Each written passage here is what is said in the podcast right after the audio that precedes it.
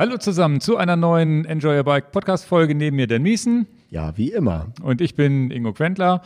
Und heute, ja, so ein paar Themen, die wir gesammelt haben. Einmal, ja, Cervelo Aspero 5, das Video haben wir veröffentlicht, da sprechen wir kurz drauf. SRAM Rival, Garmin Rally, nochmal ein Langzeiterfahrungsbericht über das äh, Powerpedal, vor allem das Mountainbike-Pedal. Es geht um das Thema Dichtmilch, Wartung und dann geht es um das Deister Delta, den Orbit 360. Da werden wir nochmal viele, viele Tipps geben. Und ja, Dennis den jetzt einmal gefahren, da kann er ein bisschen was zu sagen, wie wir den geplant haben und so weiter. Und ja, die ganzen Fragen, die jetzt auftauchen, wie kann ich den fahren, welches Fahrrad, welche Übersetzung und so weiter. Ja. Welche und, Reifen und gibt's ja und wo, wo Wasser tanken und all diese ganzen Sachen. Genau. Werden wir hier heute behandeln. Ja, und das ist so der grobe Überblick. Wenn ihr Fragen habt, gerne immer an podcast.enjoyyourbike.com schicken. Schickt mir nicht zu lange E-Mails. Ich kriege auch gerne mal oder wir kriegen auch gerne mal sehr, sehr lange E-Mails. Die brauchen dann sehr, sehr lange, bis ich mir die Zeit nehme. Ich lese das trotzdem alles durch natürlich, aber das kann dann mal zwei Wochen dauern, bis ich die Zeit finde zu sagen, okay, jetzt lese ich mal zehn Minuten. Also bitte nicht zu lang. Aber trotzdem gerne immer was schicken und da haben wir schon viele, viele kleine Perlen rausgeholt aus diesen E-Mails, die wir dann auch hier weitergeben konnten und so weiter. Und natürlich bei YouTube, ähm, wenn ihr öffentlich kommentieren wollt, ist es eigentlich bei uns der Kanal immer bei YouTube und das Video posten. Gar kein Problem. Also ihr müsst dann aus eurem Podcast-Programm, wenn ihr den Podcast nur hört, einfach zu YouTube mal einmal rüber wandern und das da eintragen. Der Link ist, glaube ich, auch immer in, der Show, in den Shownotes zu unserem YouTube-Kanal. Gut, fangen wir an. Ähm, Cervelo Aspero 5 ist ein Video, was wir jetzt gemacht haben, beziehungsweise ist jetzt ein Rad, was gekommen ist, neu rausgekommen ist. Ja, im Grunde nur eine kleine Erweiterung zum normalen Aspero, wenn man es so nimmt. Ja, die Lenkereinheit ist jetzt so integriert geworden, wie wir das beim Caledonia schon kannten. Ist ja auch ein Modell, was so etwas schmalere, äh, etwas breitere Reifen schon erlaubt, als, als die Leuten so gewöhnt sind. Und jetzt beim, beim Aspero ist das der gleiche Lenker und integrierte Kabelführung direkt durch den Vorbau durch und durch die praktisch Gabel in den Rahmen rein. Nichts steht mehr im Wind. Genau. Und das ist äh, wirklich eine schöne, clean Lösung, muss man schon sagen. Und macht das Rad auch nochmal so ein bisschen schneller wohl auch. Drei, drei Watt spart man durch den Drag, den aerodynamischen Drag, der da. Nicht so viel wie unsere Aero-Ohren. Ja, ja, genau. trotzdem drei Watt. Ansonsten, ähm, der Rahmen selber hat ein anderes Carbon-Layer auch bekommen. Das heißt, es ist 10% leichter geworden, was die Steifigkeitswerte und Komfortwerte und alles, was den Rahmen angeht, angeht, ist aber alles wohl gegenüber dem anderen Aspero gleich geblieben. Und das Video, was wir gemacht haben, könnt ihr euch, falls ihr es noch nicht gesehen habt, gerne mal reinklicken mit einem kleinen Überraschungseffekt, was die Disco angeht. Ansonsten habe ich im Video natürlich auch schon gesagt, naja, mit dem normalen Aspero hat man auch eine gute Wahl. Und ich glaube, der neben dem integrierten Cockpit ist der größte Mehrwert am Aspero 5 eigentlich auch die Komponentenwahl. Ne? Du hast eigentlich so, sofort oberste Schublade, was auch alle Komponenten angeht. Ja, also man hat dann schon Carbonlaufräder, man hat elektronische Schaltung, was anderes geht an dem Fünfer nicht, es ist alles elektronisch. Ja, ja ist, ist klar, ist super preisintensiv, muss man ja auch sagen. Genau, aber man hat tatsächlich, und das finde ich gut, sie sind bis zum Sattel gegangen, wo man wirklich, wo ich wirklich sagen würde, das Rad kann man so nehmen und es bleiben keine Wünsche offen. Sehe ich auch so, genau. Und das, das ist ja auch eine wichtige Geschichte, dass man wirklich mal, weil oft hat man immer irgendwas beim Komplettbike, wo man sagt, ach, das wäre jetzt noch besser gegangen oder anders gegangen und das sehe ich da jetzt gar nicht. Also und ähm, ja, kommt eine, eine vielgestellte Frage in den Kommentaren waren immer, ja, ich habe jetzt ein normales Aspiro, kann ich dieses integrierte Cockpit vielleicht einfach nachkaufen, nachrüsten? Ja, leider nicht. Ja, das ist einfach dem geschuldet, dass ja, wenn man das sieht, das ist ja vorne auch eine, eher eine ovale Form, nicht ganz oval, aber so eine ovale Form, so eine längliche Form, wo die Gabel rauskommt, wo natürlich an der Gabel vorbei auch die, die Züge gelegt werden müssen. Das heißt, es ist einfach auch breiter und dicker. Und da ist der Rahmen, da unterscheidet sich der Rahmen natürlich vom normalen Aspero zum Aspero 5 einfach durch das Loch, was da vorne auch entsteht. Und da kann man, und die Gabel kriegt man natürlich auch so nicht da rein. Nicht einzeln zu kaufen, genau. Ja, die passt auch gar nicht durch, die andere Gabel und solche Sachen. Das Nachrüsten geht leider nicht. Was mir noch aufgefallen ist, weil ich ja gefahren bin und ich habe natürlich auch viel erzählt, dass ein, eines der bleibendsten Eindrücke bei der Probefahrt, die ich gemacht habe, ist einfach, ja, diese, diese Mischung aus Agilität und Komfort. Ich war wirklich begeistert, wie das, wie das Rad über das Kopfsteinpflaster gebügelt ist und das mit, in Anführungsstrichen, das waren, glaube ich, 38 Millimeter Reifen nur. Pana Racer Gravel King. Genau, und das war wirklich, und das habe ich auch in die Kamera gesprochen, es war wirklich sehr, sehr komfortabel. Und ich glaube, dass es auch ein bisschen dem geschuldet ist, dass man komponentenmäßig dann auch nochmal, ja, wirklich, ja, Flex, also eine Carbon-Sattelstütze, die ein bisschen Flex hat, ein neuer, neu entwickelter Cervelo-Lenker, der ein bisschen Flex hat. Und das ist vielleicht was, wo alle, die die gefragt haben, naja, ich würde gerne, würde gerne mein, in Anführungsstrichen altes oder Aspero, was ich vielleicht letztes Jahr gekauft habe. Ne? Du kannst ja nicht sagen altes Aspero, so lange ist es ja gar nicht auf dem Markt. Nein, genau. Also das, das ist immer das, wo ich, will ich auch ganz vorsichtig sagen. Ne? Also das, aber die Fragen kamen halt, was mache ich denn mit meinem Aspero? Ich habe jetzt das Aspero, ich sehe, das ist, ist schön, das neue Aspero und da bin ich ja auch ganz klar diese integrierten Züge, und das ist auch beim Caledonia so, wir haben viele Kunden, die das Caledonia ohne dieses integrierte Cockpit gekauft haben. Ist ja auch ein Preissprung. Ja, ist erstmal ein Preissprung und hat auch Vor- und Nachteile, können wir gleich nochmal drüber sprechen. Ähm, dann ist es am ehesten so, dass man sich gar nicht so grämen soll, ah, da gibt's jetzt ein Topmodell über dem normalen Aspero, auch warum habe ich das nicht oder warum habe ich nicht noch ein Jahr gewartet? Das sind ja so die Fragen, die vielleicht den einen oder anderen da äh, äh, beschäftigen. Dann wäre ich eher so und sage, na gut, dann rüste ich doch einfach lieber vielleicht einen schönen Laufradsatz nach, der vielleicht, wenn ich jetzt vorher vielleicht einen Alu-Laufradsatz gefahren bin auf Carbon oder äh, gucke, ob ich eine, mir auch vielleicht Carbon-Sattelstütze und so weiter, weil das das ist, sehe ich eher als Mehrwert, als jetzt am Rahmen was zu machen.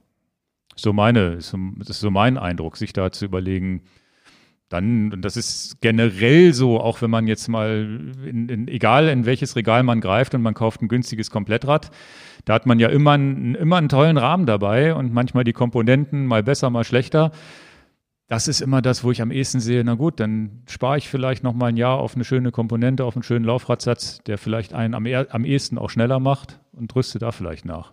Und das, das, ja. und das Gute an der ganzen Sache ist, du kannst es ja auch in Etappen wirklich gut machen, ja. Also kaufst du dieses Aspero 5, musst du das Geld ja am Schlag so ausgeben. Genau. Und wenn du das, wenn du das als Upgrade Projekt machst, weil du dir jetzt erstmal sagst, ich kaufe mir jetzt in Anführungsstrichen erstmal ein Komplettrad, wo keine Carbonfelgen drin sind und nicht der mega High-End Super fliegt mich zum Mondlenker, naja, dann machst du halt in einem Jahr mal die Laufräder und im nächsten Jahr mal den Lenker. Diese Anschaffung von Rädern ist ja eh ein Projekt von, tja, was wäre denn mein Tipp, wie lange die Leute so ein Rad im Keller haben? Acht Jahre? Ja, Hätte ich jetzt mal so getippt, einfach ins Blaue. Na, das ist ja nicht ein Rad, was du nur zwei Jahre fährst.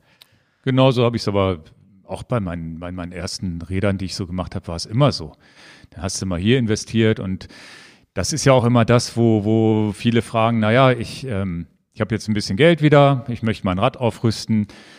Soll ich, ich würde jetzt gerne die Schaltgruppe umrüsten, ich habe jetzt 1000 Euro über, kann ich auf elektronisch, was auch immer, ne? Dann kommen ja so Fragen, wo Ganz ich dann. Oft halt Wattmessung, ne? Oder eine Wattmessung nachrüsten, ja, aber ich bin dann ja immer, dass ich sage, naja, guck dir erstmal die Laufräder an, bevor du überhaupt an die Schaltgruppe rangehst. Die Schaltgruppe macht dich nicht schneller oder langsamer. Das war nice to have, aber die Dinge, die wirklich was bringen, sind dann eher so die bewegenden Teile. Ne? Absolut, absolut. Ja. Mhm.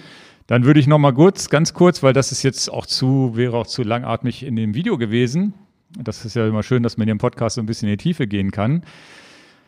Ja, die innen verlegten Züge wäre gegen die außen verlegte Züge. Jetzt, äh, wie gesagt, einige Kunden sagen, Mensch, ich hätte auch gern so ein cleanes Cockpit, aber man kauft sich ja nicht nur Vorteile dadurch ein. Ja, das stimmt. Also, mh, mm, wie fange ich das am besten an? Ich bin da auch zwiegespalten. Also optisch gesehen brauchen wir da, glaube ich, sind wir doch alle d'accord, dass es ja schon sexy ist. Ja. Keine Züge zu sehen und alles integriert zu haben, optisch, da gibt's ja gar nichts weiter zu, zu, dazu zu sagen. Aber wer, sag ich mal, was am Fahrrad selber machen will und gewöhnt ist, dass er alles selber machen kann, der kommt vielleicht mit so einem integrierten Cockpit dann irgendwann mal an seine Schallmauer und sagt, okay, bis hierhin und nicht weiter, weil praktisch die Spacer rausnehmen, die Gabel rausnehmen, weil ich mal die neue Hydraulikleitung einziehen will ne? oder, oder was ändern will an meinem Rad. Das geht nicht so einfach. Also das ist für, ich Anführungsstrichen, selbst für geübte Leute nicht immer ganz easy. Ne? Und die Werkstatt kann das immer alles, gar keine Problematik. Aber jetzt ist die Werkstatt nicht um die Ecke und dann haben die vielleicht keinen freien Termin für mich. Also so ein, so ein integriertes Cockpit braucht halt auch wirklich, ja, gute Mechaniker. Okay, und man, einen wichtigen Punkt, den ich immer noch sehe, ich bin in dem Augenblick ja auch auf den Cervelo-Vorbau angewiesen. Zumindest in der Variante, so wie wir es da stehen haben, musst du diesen passenden Cervelo-Vorbau haben und kannst jetzt nicht sagen, ach, ich würde jetzt mein Rad hier mal auf Leichtbau tunen, gehe mal zu MCFK ins Regal und baue mir einen schönen MCFK dran. Zum Tunen ist wahrscheinlich das normale Aspero besser geeignet. Oder auch, äh, egal welche Marke man jetzt nimmt, gibt es ja in vielen, vielen Marken gibt es ja diese, dieses Zweigleisige. Und das finde ich übrigens, das ist eigentlich auch wirklich lobenswert, weil es gibt manche Fahrradmarken, da gibt es nur noch integriert, Cockpit.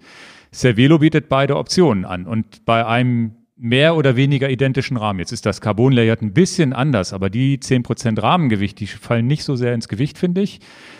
Das ist, das war beim Caledonia schon so, wo wir gesagt haben, das ist ja cool. Ich, ich kann ja, ich kann ja beides machen. Absolut richtig. Absolut richtig. Dem gibt es gar nichts hinzuzufügen. Ja. Gerade wenn du sagst, ich hätte aber gerne den Lenker mit viel mehr Breite und mit viel mehr Flair. Ja, dann ist vielleicht nicht das Caledonia 5 der richtige, äh, äh, äh, Caledonia, das Aspero 5 der richtige, sondern nimmst du halt das mit den normalen Zügen, kannst du lenkermäßig ranschrauben, was ja. du willst. Wobei der Lenker ist doch, meinst du nicht, dass der Lenker beim Caledonia 5 und Aspero 5 frei wählbar noch ist? Nur der ja. Vorbau ist eine Limitierung. Genau, aber, ne? aber jetzt nehmen wir mal ein Beispiel, du wolltest halt irgendeinen speziellen Lenker von Ritchie oder von Envy oder von welcher Marke als eine andere, andere Marke haben, weil du den richtig gut findest. Ja, das kannst du beim normalen Aspero machen, aber nicht beim Aspero 5. Ja, das meinte ich damit. Meinst du nicht, dass man einen fremden Lenker anbringen kann? Wenn die Züge ähnlich rauskommen? Wird, wird kritisch. Okay. Also diese, diese Einführung unter den Vorbau ist schon sehr speziell. Okay, das wusste ich gar nicht. Das ist okay. Also und man, es ist auch nicht die leichteste Lösung, glaube ich, die integrierte Vorbaulösung, weil die immer ein bisschen mehr Material braucht, weil ja die Führung mit einkalkuliert werden muss. Ne? Absolut, absolut. Genau, da hast ein bisschen mehr Material. Und wenn man jetzt auf super Leichtbau gehen würde, ähm, klar, hier ist der Rahmen jetzt an sich etwas leichter, aber natürlich nicht Vorbau und Lenker sind super leicht. Der Lenker ist schon aus Carbon, gar keine Frage. Aber das ist halt dann der Kompromiss, mit dem man eingehen will. Dafür kriegst du halt auch viel mehr Aerodynamik dann vorne. Also es ist das genau. eine und das andere so ein bisschen gegen. Das ist ja generell so, Aerodynamik ist, egal welches Rad man nimmt, ein aerodynamisches Rad ist immer, immer ein Tick schwerer, schwerer, als ein, genau. als ein Leichtbaurad. Das Leichtbaurad ist halt nicht so aerodynamisch, ist wie man es will. Und ein, ein schöner Vorteil, der natürlich dann wieder voll der Aerodynamikwelle entgegenspricht, ist natürlich, wenn du jetzt das kennen viele von euch auch. Ihr habt jetzt so ein, so ein Rad für Bikepacking und Gravel Tour, welche Marke auch immer. Und dann habt ihr vorne so eine Lenkertasche dran. Nichts ist ja dümmer, als dass deine Lenkertasche gegen, den, gegen die Hydraulikleitung gegenkommt und schubbelt. Und dann, mhm. und ähm, hatten wir ja auch schon mal drüber geredet, dass da auch zu Defekten kommen kann. Und dass du dann immer darauf achten musst, dass die Lenkertasche von den Zügen weg ist. Ne? Ähm, das kann dir bei einer voll integrierten Lenkereinheit ja gar nicht passieren, kann dir voll egal sein. Da kommt die Tasche halt niemals gegen die Züge, ja, weil ja. es gibt ja keine Züge, was natürlich in krassen Gegensatz zur Aerodynamik steht. Ja, ja. Lenkertasche am Aero, ne? das geht natürlich nicht. Nein, also ich glaube wirklich, beide Welten haben, haben, das ist tatsächlich, ich bin da völlig 50-50 gespalten. Beide Welten haben ihre, ihre äh, Daseinsberechtigung. Und ich bin wahrscheinlich tendiere ich eher dazu, nicht integriert, weil ich da viel mehr selber auch machen kann. Wenn ich irgendwie was, irgendeine Kleinigkeit zu ändern habe, da komme ich dann Vorbau abschrauben, dranschrauben, Vorbau wechseln oder was Leichtes dranschrauben. Das kriege ich alles noch selber hin und voll integriert ist da auch wahrscheinlich ein bisschen komplizierter. Absolut. Und ich würde die Sache so machen, wie, wie nutze ich das Rad? Nutze ich das Rad wie das, wie ich es jetzt hier gerade benutze, mit, mit vielleicht auch breiten Mountainbike-Reifen und, und äh, mit viel Sachen an dem Rad. Du siehst ja, wie das hier gerade steht. Das können jetzt die Leute, die das nur hören, nicht sehen, aber das ist bei YouTube zu sehen. Da steht gerade mein Gravelbike. Ja, da steht so viel im Wind, da spielt Aerodynamik jetzt nicht die Rolle. Ja, ja. Na, dann brauche ich das nicht. Und so ein Aspero 5 wäre dann vielleicht für den Kunden spannend, der dann sagt, ach, ich mache auch wirklich echt gerne schnittige Rennradlaufräder rein und möchte da auch gerne fast ein vollwertig aerodynamisches Rennrad fahren. Dann ist das wieder ein guter Punkt. Ja. Ja, ist natürlich jetzt auch spannend bei Cervelo. Die haben jetzt natürlich ein Line-Up mit dem Caledonia, was ja schon mit 34 Millimeter Reifen auch gefahren werden kann, was auch schon in die Richtung Gravel geht und auch sicherlich auch äh, schwierige Gravel-Passagen erlaubt, als man denkt, dafür, dass es eher ein rennradiges Bike ist. Dann haben sie das Aspero 5 oben, oben drauf und das äh, und auch noch die R-Serie. Da kann man jetzt ja im Regal wirklich genau reingreifen und sagen, ja, das ist so meine Reifenbreiten, die ich gerne hätte. Und wahrscheinlich, würde ich, stimmst du mir vielleicht zu, Am Ende entscheidet die Reifenbreiten, die ich überhaupt jemals fahren will, zu dem Rad, was ich haben möchte. Genau, und unabhängig jetzt von Cervelo, jetzt mal davon weg, dass wir das für andere Marken ganz markenübergreifend sagen, ist auch in der Beratung oder in der Selbstanalyse, welches Rad wollt ihr kaufen, vielleicht drüber nachdenken, ja, welche maximale Reifenbreite muss in mein Rad denn reingehen? Mhm. Muss ich denn wirklich 38 Millimeter Reifen reinpacken können? Oder muss ich wirklich 2,2 Zoll Mountainbike-Reifen reinmachen können? Oder, hast du ja gerade schon vor angesprochen, reichen mir bis zu 33 Millimeter breite Reifen. Dann sind wir ja schon unterhalb der Gravel-Schiene, sondern hier, wie ja. sie das denn definieren mit Modern Road.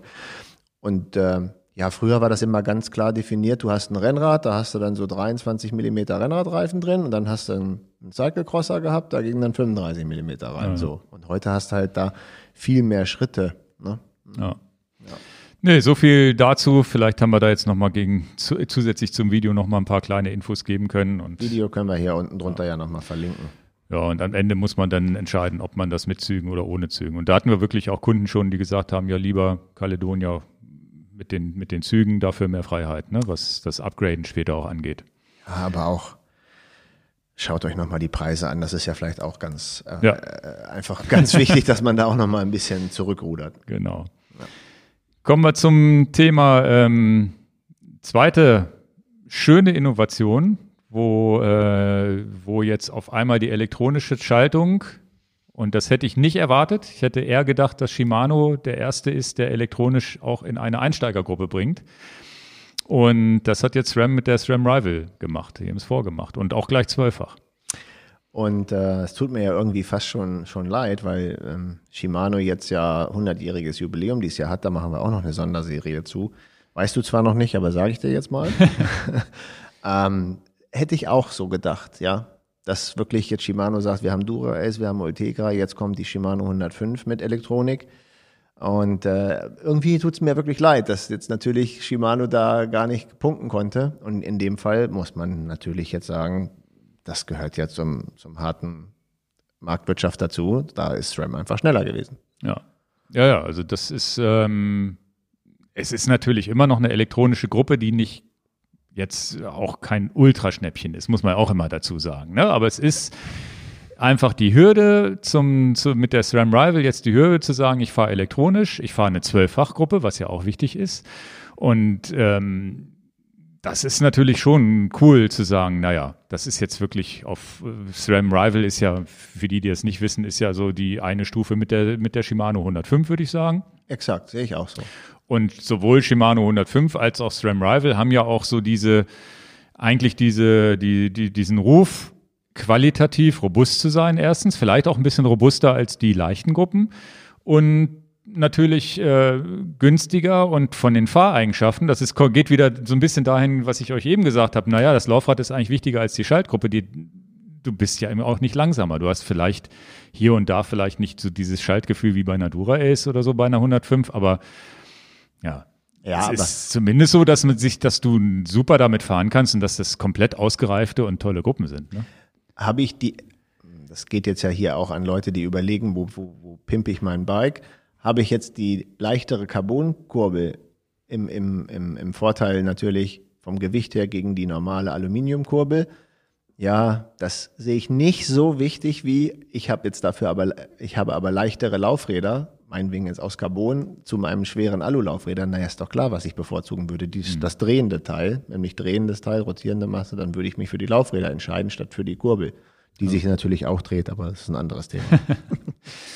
Naja, und dann gleich auf zwölffach. Ich kann mir vorstellen, dass SRAM jetzt durch die Zwölffach-Technologie und durch die Funktechnologie in der Lage war, ähm, durch die langjährige Erfahrung auch und die Access-Erfahrung, die sie jetzt auch ein, zwei Jahre mit Red und Force gesammelt haben und auch natürlich der Eagle, die es gibt, ja überhaupt das so produzieren zu können, dass es überhaupt erschwinglich ist. Ne?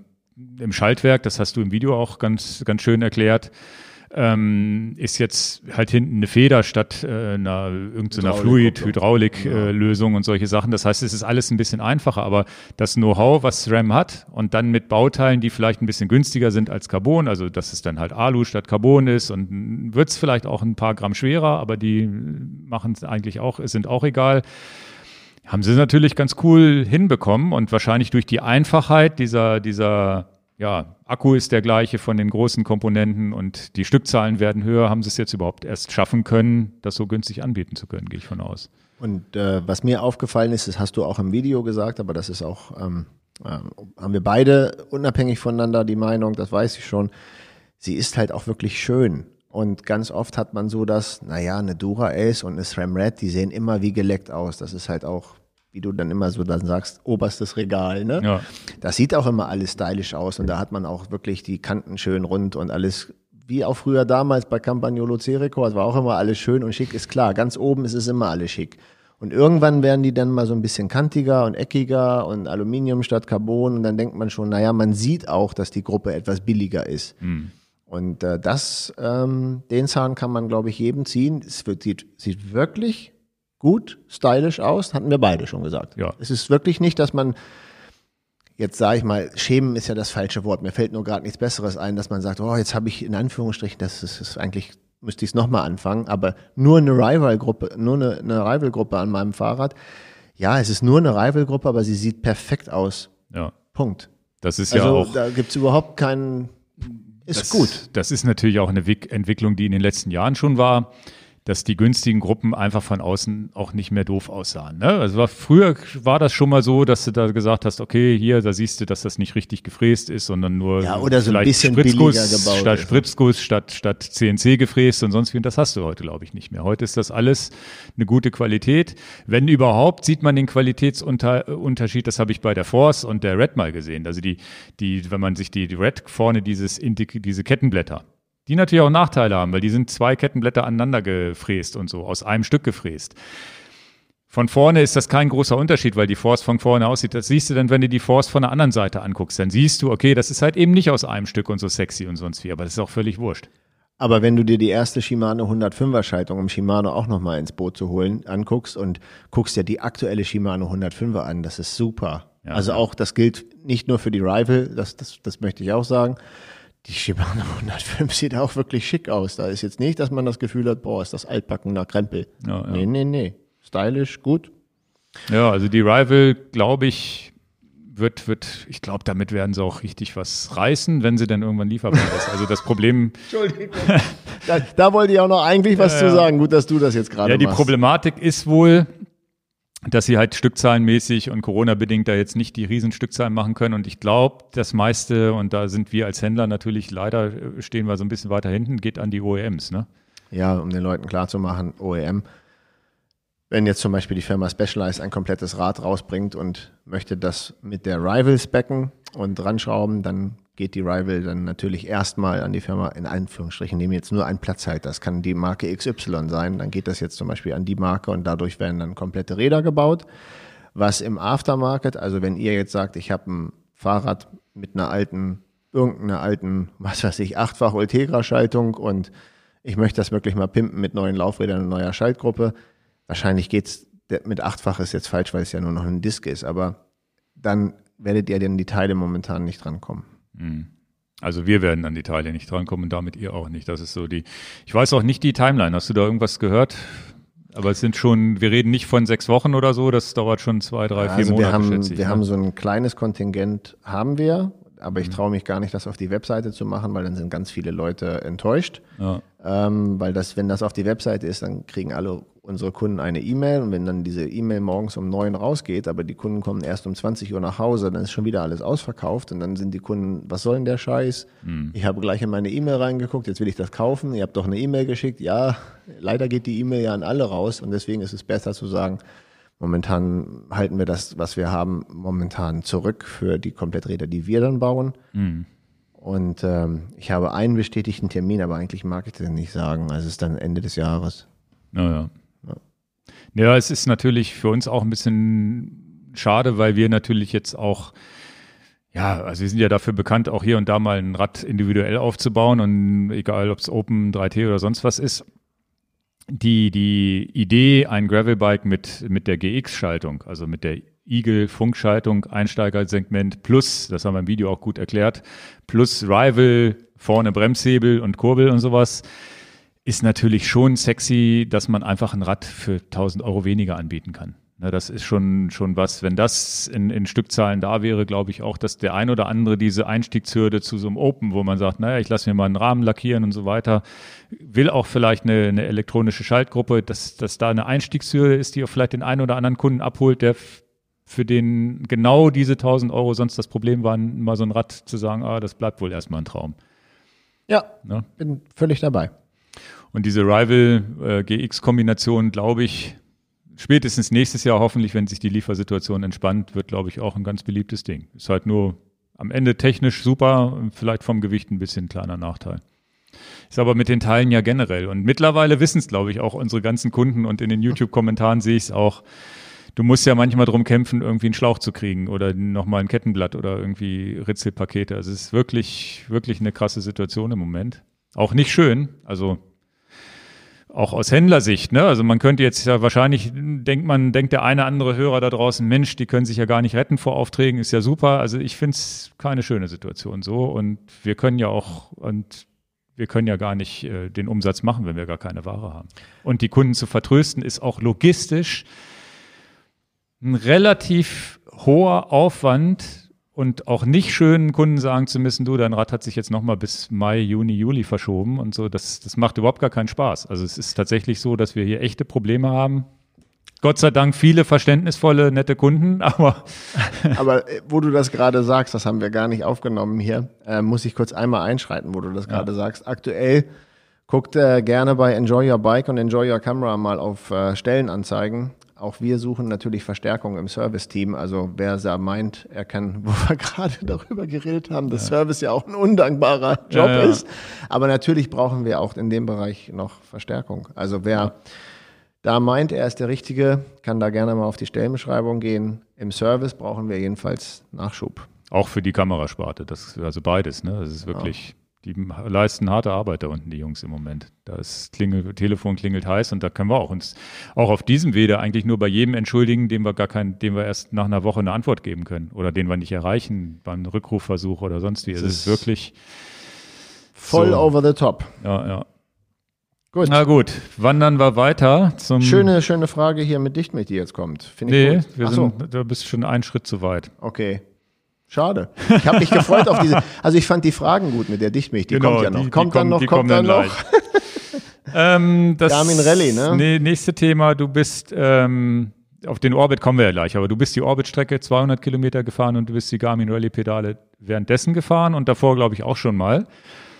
Und wolltest, ich habe, wir haben noch gar nicht drüber gesprochen. Ich bin mal gespannt. Also du wolltest einen kleinen Erfahrungsbericht mal aus deiner Warte abgeben. Ja, also im Prinzip bin ich so ein so ein Powermeter-User, dem es eigentlich egal ist, ob er den dran hat oder nicht. Es ist nice to have, aber nicht das Wichtigste, weil ich nicht mehr diesen Leistungsgedanken habe. Und das ist ja schon auch so ein bisschen, du bist auch, du guckst dann drauf, welche Wattleistung du hast, aber so eine richtige Trainingssteuerung machst du auch nicht, Ingo, und auch eine richtige Auswertung machst du auch nicht. also wir sind da. Na, doch ein bisschen Trainings, also ein bisschen gucke ich schon drauf. Ich war, also ich kenne meine Zonen. Ich weiß, ich darf, also wenn ich jetzt einen Berg hochfahre, weiß ich, ich darf jetzt nicht dauerhaft 350 Watt treten, sonst platze ich irgendwann, ne? Aber. Genau, und die, ähm, tatsächlich hatte ich äh, vor, die Garmin Rallye Pedale jetzt am Mountainbike zu fahren und am Gravelbike zu fahren, weil ich ja einen SPD-Schuh habe, also Shimano SPD das heißt, ich habe kein, kein Rennradpedalsystem und diese Rallye-Pedale sind jetzt ja neu auf dem Markt, dass sie eben auch Mountainbike-Schuhe erlauben. Dann habe ich zu, zu dir gesagt, muss ich dringend testen, weil es genau das, wo ich sage, hey, cool. Denn äh, in meiner Welt, so wie ich sie jetzt kennengelernt habe, bieten die Pedale für mich eine bessere Analyse als mein Quark Power Meter aktuell, den ich an meinem Rad habe. Mit links, rechts, also das wäre jetzt auch mein mein Feedback schon auf alle Fälle zweiseitig kaufen, wenn man da wirklich. Aber das kann ja der Quark auch. Ja, aber in der Auswertung ist es, äh, ähm, was die was die Zonen angeht, ähm, mit dieser Powerphase und so, das ist halt ziemlich cool. Mhm. Da kommen wir ja dann dazu. Und ähm, ja, dann habe ich 100 Kilometer mit dem Mountainbike gefahren und jetzt hier 200 Kilometer übers, über über ein Gravel. Und was ich halt nicht testen musste, ist, ob die gut wasserdicht sind und ob die einklicken und wie sie, das ist ja Ja Jedenfalls gar, sind sie arschstreckig, wenn man es im Hintergrund sieht und das haben sie, sie haben noch funktioniert am Ende. die haben noch funktioniert. Aber und das, das, Ein- und Ausklicken auch super. Hat Ein- und Ausklicken, Also du also- warst ja richtig im Schlamm. Also ist ja auch eine wichtige Geschichte. Es ist ja kein, kein XDR-Pedal, sondern doch irgendwas anderes. Also das Genau, funktioniert. alles- äh, kein, kein Klemmen oder das Genau. ist, rein mechanisch muss ja auch funktionieren. ja, aber da ging ich natürlich auch 100% voraus, dass, Ja, aber es ist auch ein Feedback, was interessiert. Also, das ist wie, kann ein Auto auch lenken? Ja, ein Auto kann auch lenken.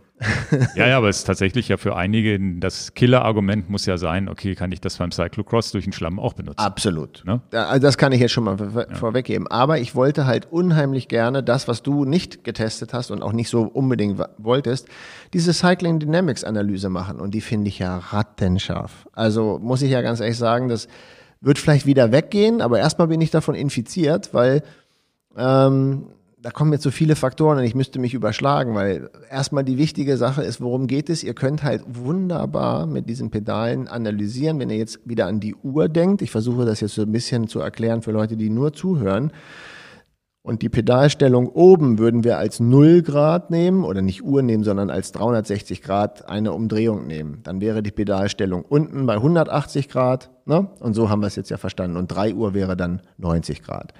Und äh, wir haben ja eine, Dru eine Druckphase, eine Zugphase, eine Hubphase und eine Schubphase, wenn man jetzt so diesen runden Tritt irgendwie analysiert. Und natürlich haben wir alle kapiert, dass wir maximalen Druck haben, wenn wir von oben nach unten bewegen.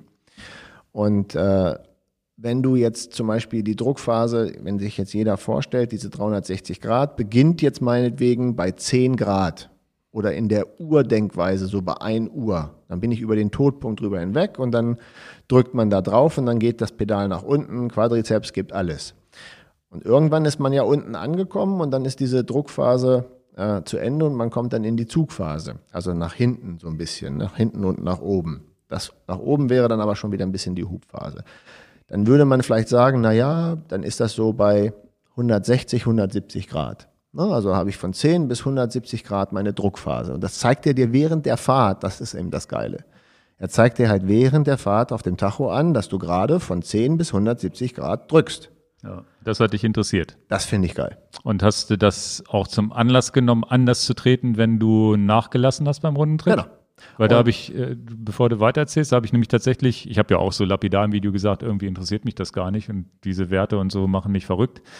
Ähm, da kam ein YouTube-Kommentar, der da gesagt hat, dass er genau diese Funktion im Rennen guckt, dass er weiß, dass er noch richtig tritt und nicht nachlässt und nicht Watt auf der Straße liegen lässt Den und Kom- effizienter wird. Den Kommentar habe ich äh, nicht gelesen, Ja, aber genauso ist es. okay. Ähm, man wird ja schluderig. Ja, also wir wissen, vielleicht dem einen oder anderen ist das klar. Ich möchte gerne neu, also nehmen das jetzt mal als Trittfrequenz. Das ist jedem klar geworden, wenn er die Trittfrequenz immer auf seinem Tacho sieht und dann steht da Trittfrequenz 60. Hallo, du wolltest doch 90, jetzt steht da 60. Also wieder ein bisschen wachrütteln. Hallo, konzentrier dich mal. Du wolltest doch ein bisschen schneller pedalieren. Und äh, das ist bei mir auch meine, meine Powerphase, ich mache da ein extra Video von, beginnt tatsächlich bei 5 Grad und hört bei 210 auf, wenn ich sauber fahre. Also es ist nicht so, dass ich mich super drauf konzentrieren muss, aber ich muss ein bisschen mehr Mühe geben. Sagen wir es mal ein bisschen. Jetzt bin ich mit Tobi gefahren, jetzt hier die 200 Kilometer. Und wenn ich viel mit ihm quatsche und mich darauf konzentriere, ne, was er denn so sagt und wir unterhalten uns so, dann merke ich schon, oh, 10 bis 170 Grad. Weil ich einfach ein bisschen vergesse und mich ein bisschen auf meine Pedalbewegung, wie, wie, wie, wir abgelenkt halt werden. Ne? Und das ist, äh, in, in, in, im Endergebnis wäre das für mich auch völlig okay, abgelenkt zu sein und eben nicht perfekt zu treten, weil es Dan Miesen ist, der nicht mehr irgendwas gewinnen will und reißen will. Aber dass es die technische Möglichkeit gibt, das ist, da ist dann das Spielkind in mir viel, also nicht der Trainingseffekt, aber würde ich jetzt nochmal 20 oder 22 sein, ich sage, ich muss aber richtig angreifen und muss nochmal ganz vorne mitfahren, ist ja klar, würde ich mir das beim Rennen anzeigen lassen und dann würde ich auch immer gucken, bin ich da super effektiv. Ich kann es ja. okay. Wenn, man, wenn man weiß, dass man es kann, Sinn macht der Vergleich mit der Trittfrequenz, weil Trittfrequenz ist auch wirklich was, also irgendwann hat man das ja im Gefühl, ne? dann weißt du, okay, ich trete jetzt schnell und ich trete zu langsam, aber wenn ja, du aber das pennen tust du auch. so als Anfänger, so wo du sagst, naja, jetzt kenne ich ja auch Leute, die da wirklich einsteigen, die machen das dann streng nach Tacho und wenn du da nicht aufpasst, ja, irgendwann beim Quatschen gehst du dann runter und fährst halt locker und halt doch nicht trainingseffizient. Es gibt ja auch Trainingspläne, wo drin steht, hier 90er, 100er und 110er Frequenz wieder zurück und solche Sachen, die kannst du ohne so eine, so eine, so eine Selbstüberprüfung gar nicht machen. Und da macht es für mich dann auch auf einmal Sinn, wo ich sage, ja gut, um den runden Tritt zu trainieren. Das brauchst du ja auch nicht jede Trainingseinheit zu machen. Aber du hast eine Trainingseinheit, wo du sagst, jetzt trainiere ich die, diesen runden Tritt. Und dann brauchst du vielleicht ein paar Wochen, dann ist es sowieso automatisiert. Dann brauchst du die Cycling Dynamics nicht mehr, aber die helfen dir den Weg dahin. Genau, und tatsächlich müsste man dieses Geschäftsmodell erfinden, dass man sagt, ich vermiete das für ein halbes Jahr. Ja, ja. Inklusive Weil, Trainingsplan. Naja, aber es ist genau wie du sagst. Also wir beide würden, glaube ich, schon, wollen jetzt nicht so, so arrogant rüberkommen, aber wir beide würden schon einigermaßen im Gefühl haben, wenn wir 200 bis 250 Watt treten. Also ja. da brauche ich jetzt ja auch, wenn ich hier diesen Meetup von, von, von, von, von Swift fahre, da brauche ich jetzt ja auch nicht ständig drauf gucken, ob ich jetzt 200 Watt trete. So ein bisschen mhm. hat man es ja im Urin. Aber der Einsteiger hat das mal gar nicht im Urin. Ja, ja. Der weiß erstmal gar nicht, worum es geht. Und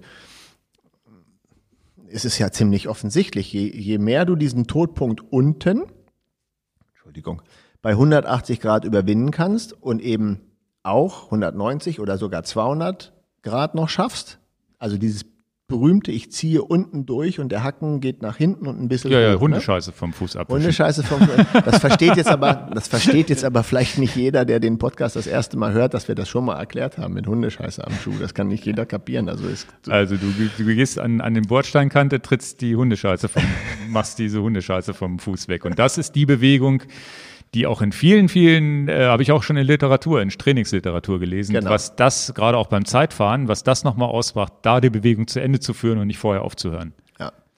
Und, und jetzt müssen wir es ja nochmal aufklären und ein, ein, eine ganz bekannte We Persönlichkeit war hier Graham O'Brien, der diesen Stundenweltrekord gemacht hat, der Schotte, der dann auch gesagt hat, das hat ihn auch nochmal richtig Bums gegeben, dass er immer ja. dran gedacht hat, er hat da was unterm Schuh hängen, ja, dass ja. man so wegkratzt. Also jetzt hat's Jetzt haben wir es nochmal wiederholt von einem anderen Podcast. Aber ja.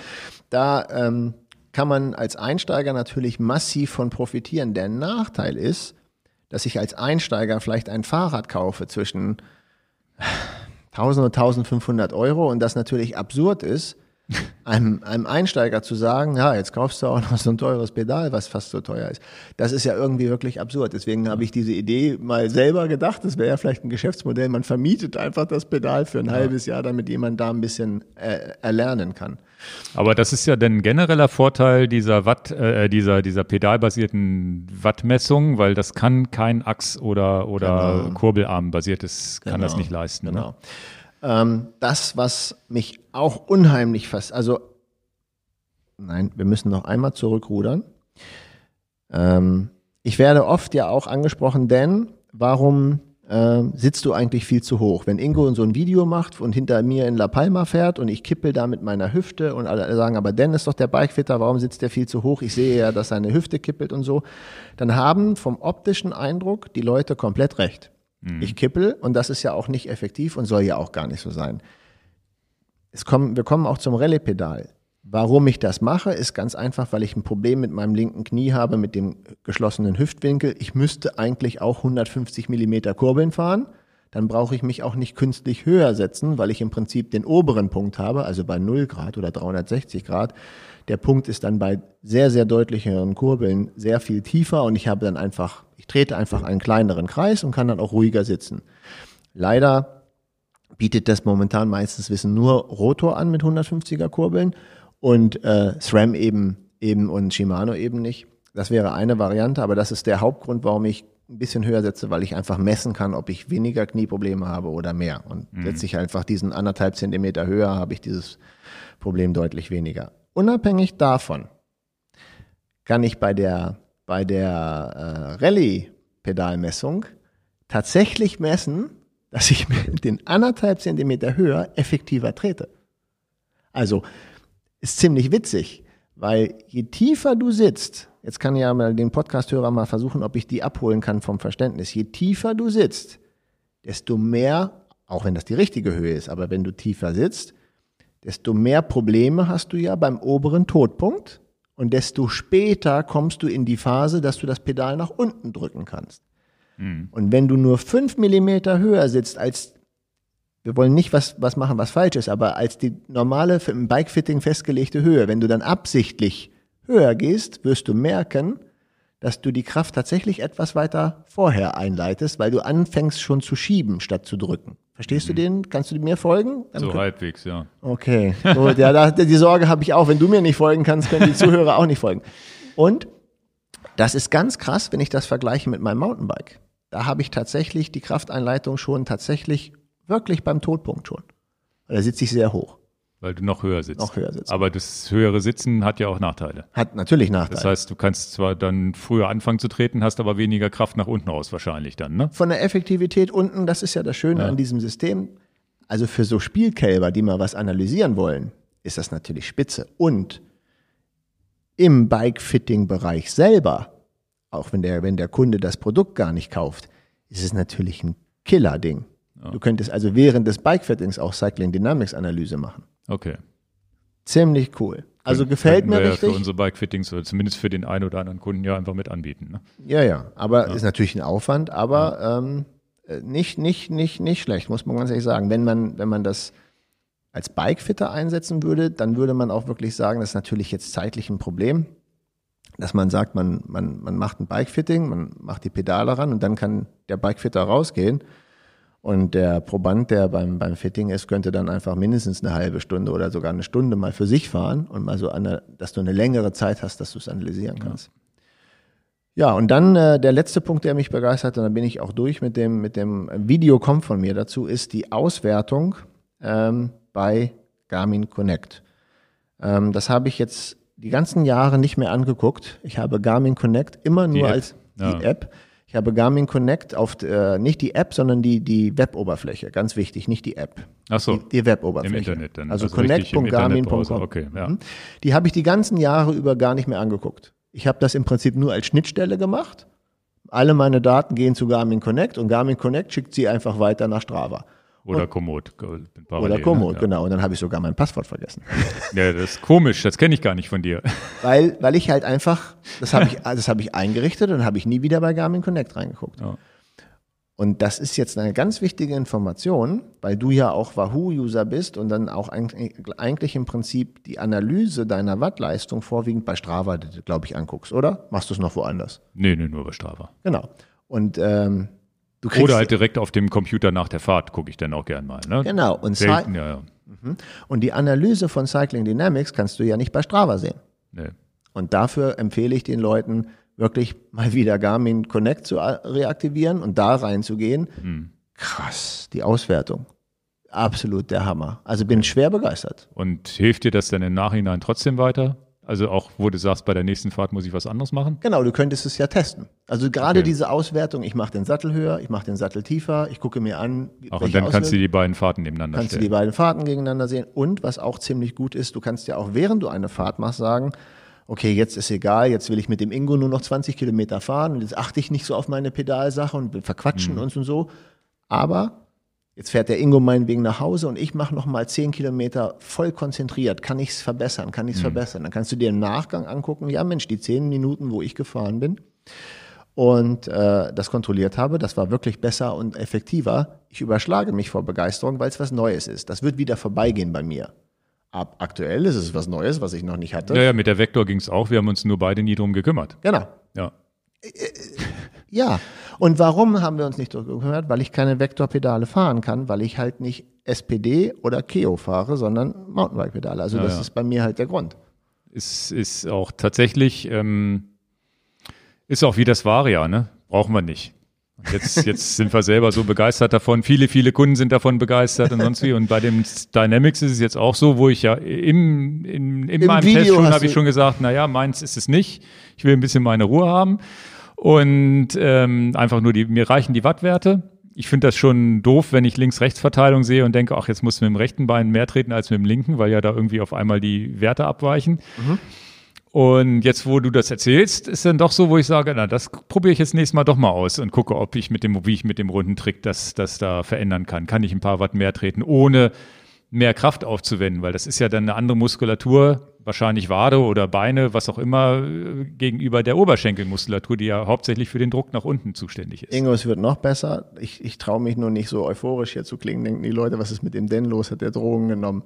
Wenn du jetzt die Fahrt siehst, ähm, nehmen wir jetzt mal den Orbit, die 200 Kilometer oder die 100 Kilometer Mountainbike-Strecke, kannst du zum Beispiel die Auswertung auch für einen spezifischen Berg machen. Mhm. Der Knaller. Du kannst also wirklich, das musst du dir vorstellen, als wenn du so ein, wie so ein Windows-Fenster markierst. Markierst du ja, dir. Ja, klar, okay. Ja. Markierst du dir den Berg und den guckst du dir in der Auswertung an. Mhm. Das ist richtig gut. Also wird ein Video kommen von mir, ja. werde ich ein bisschen brauchen, das vorzubereiten, weil es sehr umfangreich ist. Und ähm, diese, diese Sachen sind nicht immer sofort offensichtlich, weil sie halt einfach sehr komplex sind.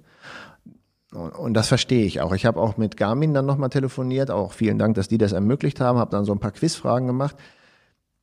Na klar, diese, die, das Pedal und auch so ein moderner Tacho, die sind so mächtig, dass wir keinen User haben, der den komplett versteht. Mhm. Der den komplett von vorne bis hinten verstehen wird. Und ja, verstehen vielleicht schon, aber nicht nutzt. Also genau. es sind ja viele Funktionen, die einfach brach liegen. Genau. Ja.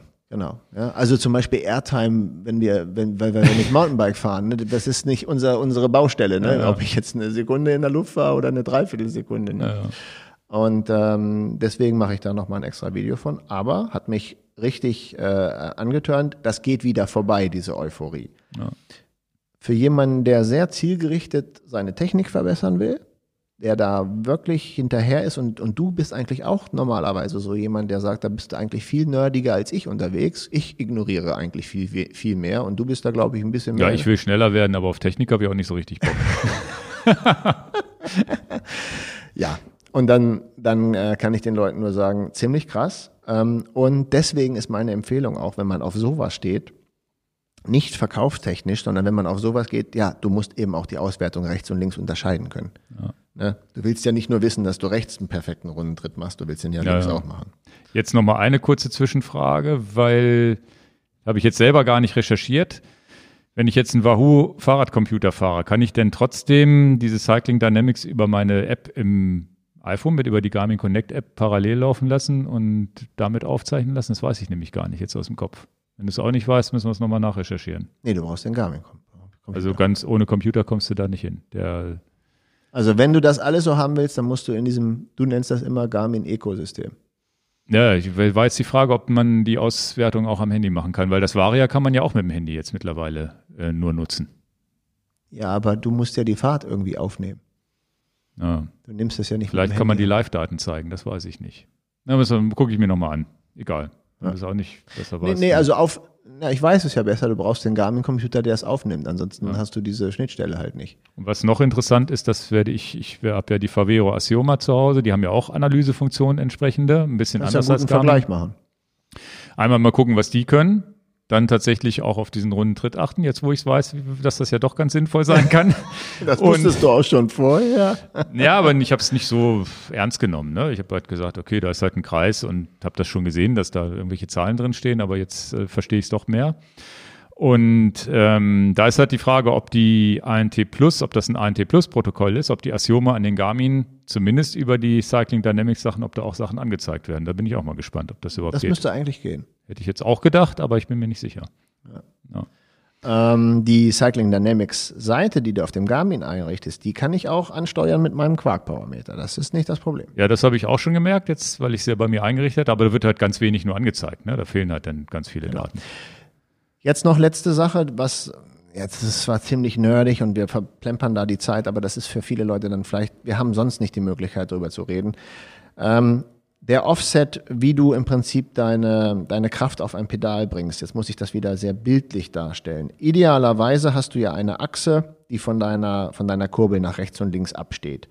Und ähm, wenn du die Kraft perfekt auf diese Achse überbringen würdest, dann würde sie ja wie ein Lot genau senkrecht auf die Pedalachse treffen. Und Leute, die schon mal so ein Bikefitting gemacht haben, die werden ja auch schon mal gemerkt haben, dass ein Bikefitter darauf achtet, ob er jetzt sehr O-beinig oder sehr X-beinig fahrt, also Varus und Valgus auf das Pedal kommt. Manche Leute können das nicht können das nicht abstellen und das ist auch angeboren, das ist jetzt ein anderes Thema, aber man achtet in der Regel ja schon so, dass die Beine effektiv gerade gehen. Der Witz ist, wenn der Bikefitter gar nicht da ist und du gar keine Ahnung von dem Thema hast, das Pedal sagst du ja auch. Mhm. Weißt du, wie das Pedal es dir sagt? Es hat ja den Ja, ja, die, diese, diese, die Anzeige habe ich auch gesehen. Die ging mir total auf den Sack, weil ich rechts treten konnte, wie ich wollte, weil ich nicht weiter in die Mitte gekommen bin mit der Achse. und, und jetzt überleg mal, was ich gerade gesagt habe. Was ist, dann was ist dann passiert bei dir? Weiß ich nicht. Das Knie war zu weit rechts. Ja, aber ich habe auch ein bisschen rumprobiert und habe die Linie trotzdem nicht nach links gekriegt. Aber das, das, wahrscheinlich ist das ein Fitting-Problem, wo man sagt, dann, dann im Bike-Fitting live gucken auf, mit 3D-Messungen und gucken, was man ändert. Ne? Genau, aber wenn du diese Möglichkeit nicht hast, dann erfährst du ja schon mal, dass du in Anführungsstrichen, ich sage es platt, mehr O-beinig fährst oder mehr X-beinig fährst aufgrund dessen Anzeige am Pedal. Aber obereinig fahre ich definitiv nicht, sonst würde ja mein Oberschenkel nicht immer an die Oberrohrtaschen drankommen. aber, aber es ist definitiv so, wenn du jetzt zum Beispiel ein Offset von, von plus 5 hast, meinetwegen rechts, dann ist es, dann, dann ist es ja 100% klar, dass dein, deine Achse vom Pedal, wenn das jetzt das rechte ist, hier mehr Druck kriegt als da. Sonst hätte es den also Offset. außen mehr als innen, Genau. für die, die nicht, das nicht sehen. Genau, sonst ja. hätte es eben kein Offset. Ja, ja. Und die, die, die Kuh Kann auch das Glied sein am Ende. kann auch das Glied sein, kann auch der falsche Schuh sein. Da gibt's ja viele, viele Möglichkeiten. Ähm, und ich werde da auch noch mal ein Video runter machen. Man kann seinen Schuh ja auch manipulieren, indem man im Prinzip, obwohl du einen, einen gerade, gerade, mich interessiert jetzt gerade brennend der Mountainbike-Schuh, du kannst ja auch den, den Mountainbike-Schuh zum Schuster geben oder selber das machen und dir noch einen kleinen Keil ein, zwei Millimeter auf der einen, entweder Innen- oder Außenseite drunter kleben. Ne? Ja, Dann kann man das, also man kann halt sehr gut selber analysieren, wie dein Offset ist, ob du halt relativ lotrecht aufs Pedal die Kraft drauf bringst oder eben mehr als Scherkraft von der Seite. Aber ist das nicht vielleicht, also Ja? jetzt mal ganz blöd gesagt, beim Laufen ist es ja auch so, dass ganz viele da draußen nicht mit dem perfekten Laufstil rumlaufen. Und würden die sich einen perfekten Laufstil versuchen anzueignen, würden sie sich vielleicht sogar verletzen, weil der Körper da gar nicht so für geeignet ist. Ist es denn vielleicht auch, das wäre jetzt so die Frage, kann man das vielleicht auch einfach vernachlässigen und sagen, dann habe ich halt nicht den perfekten Strich, aber ich fühle mich wohl auf dem Rad? Das sind, das sind zwei, das sind zwei, das musst du in zwei Sachen reinmachen.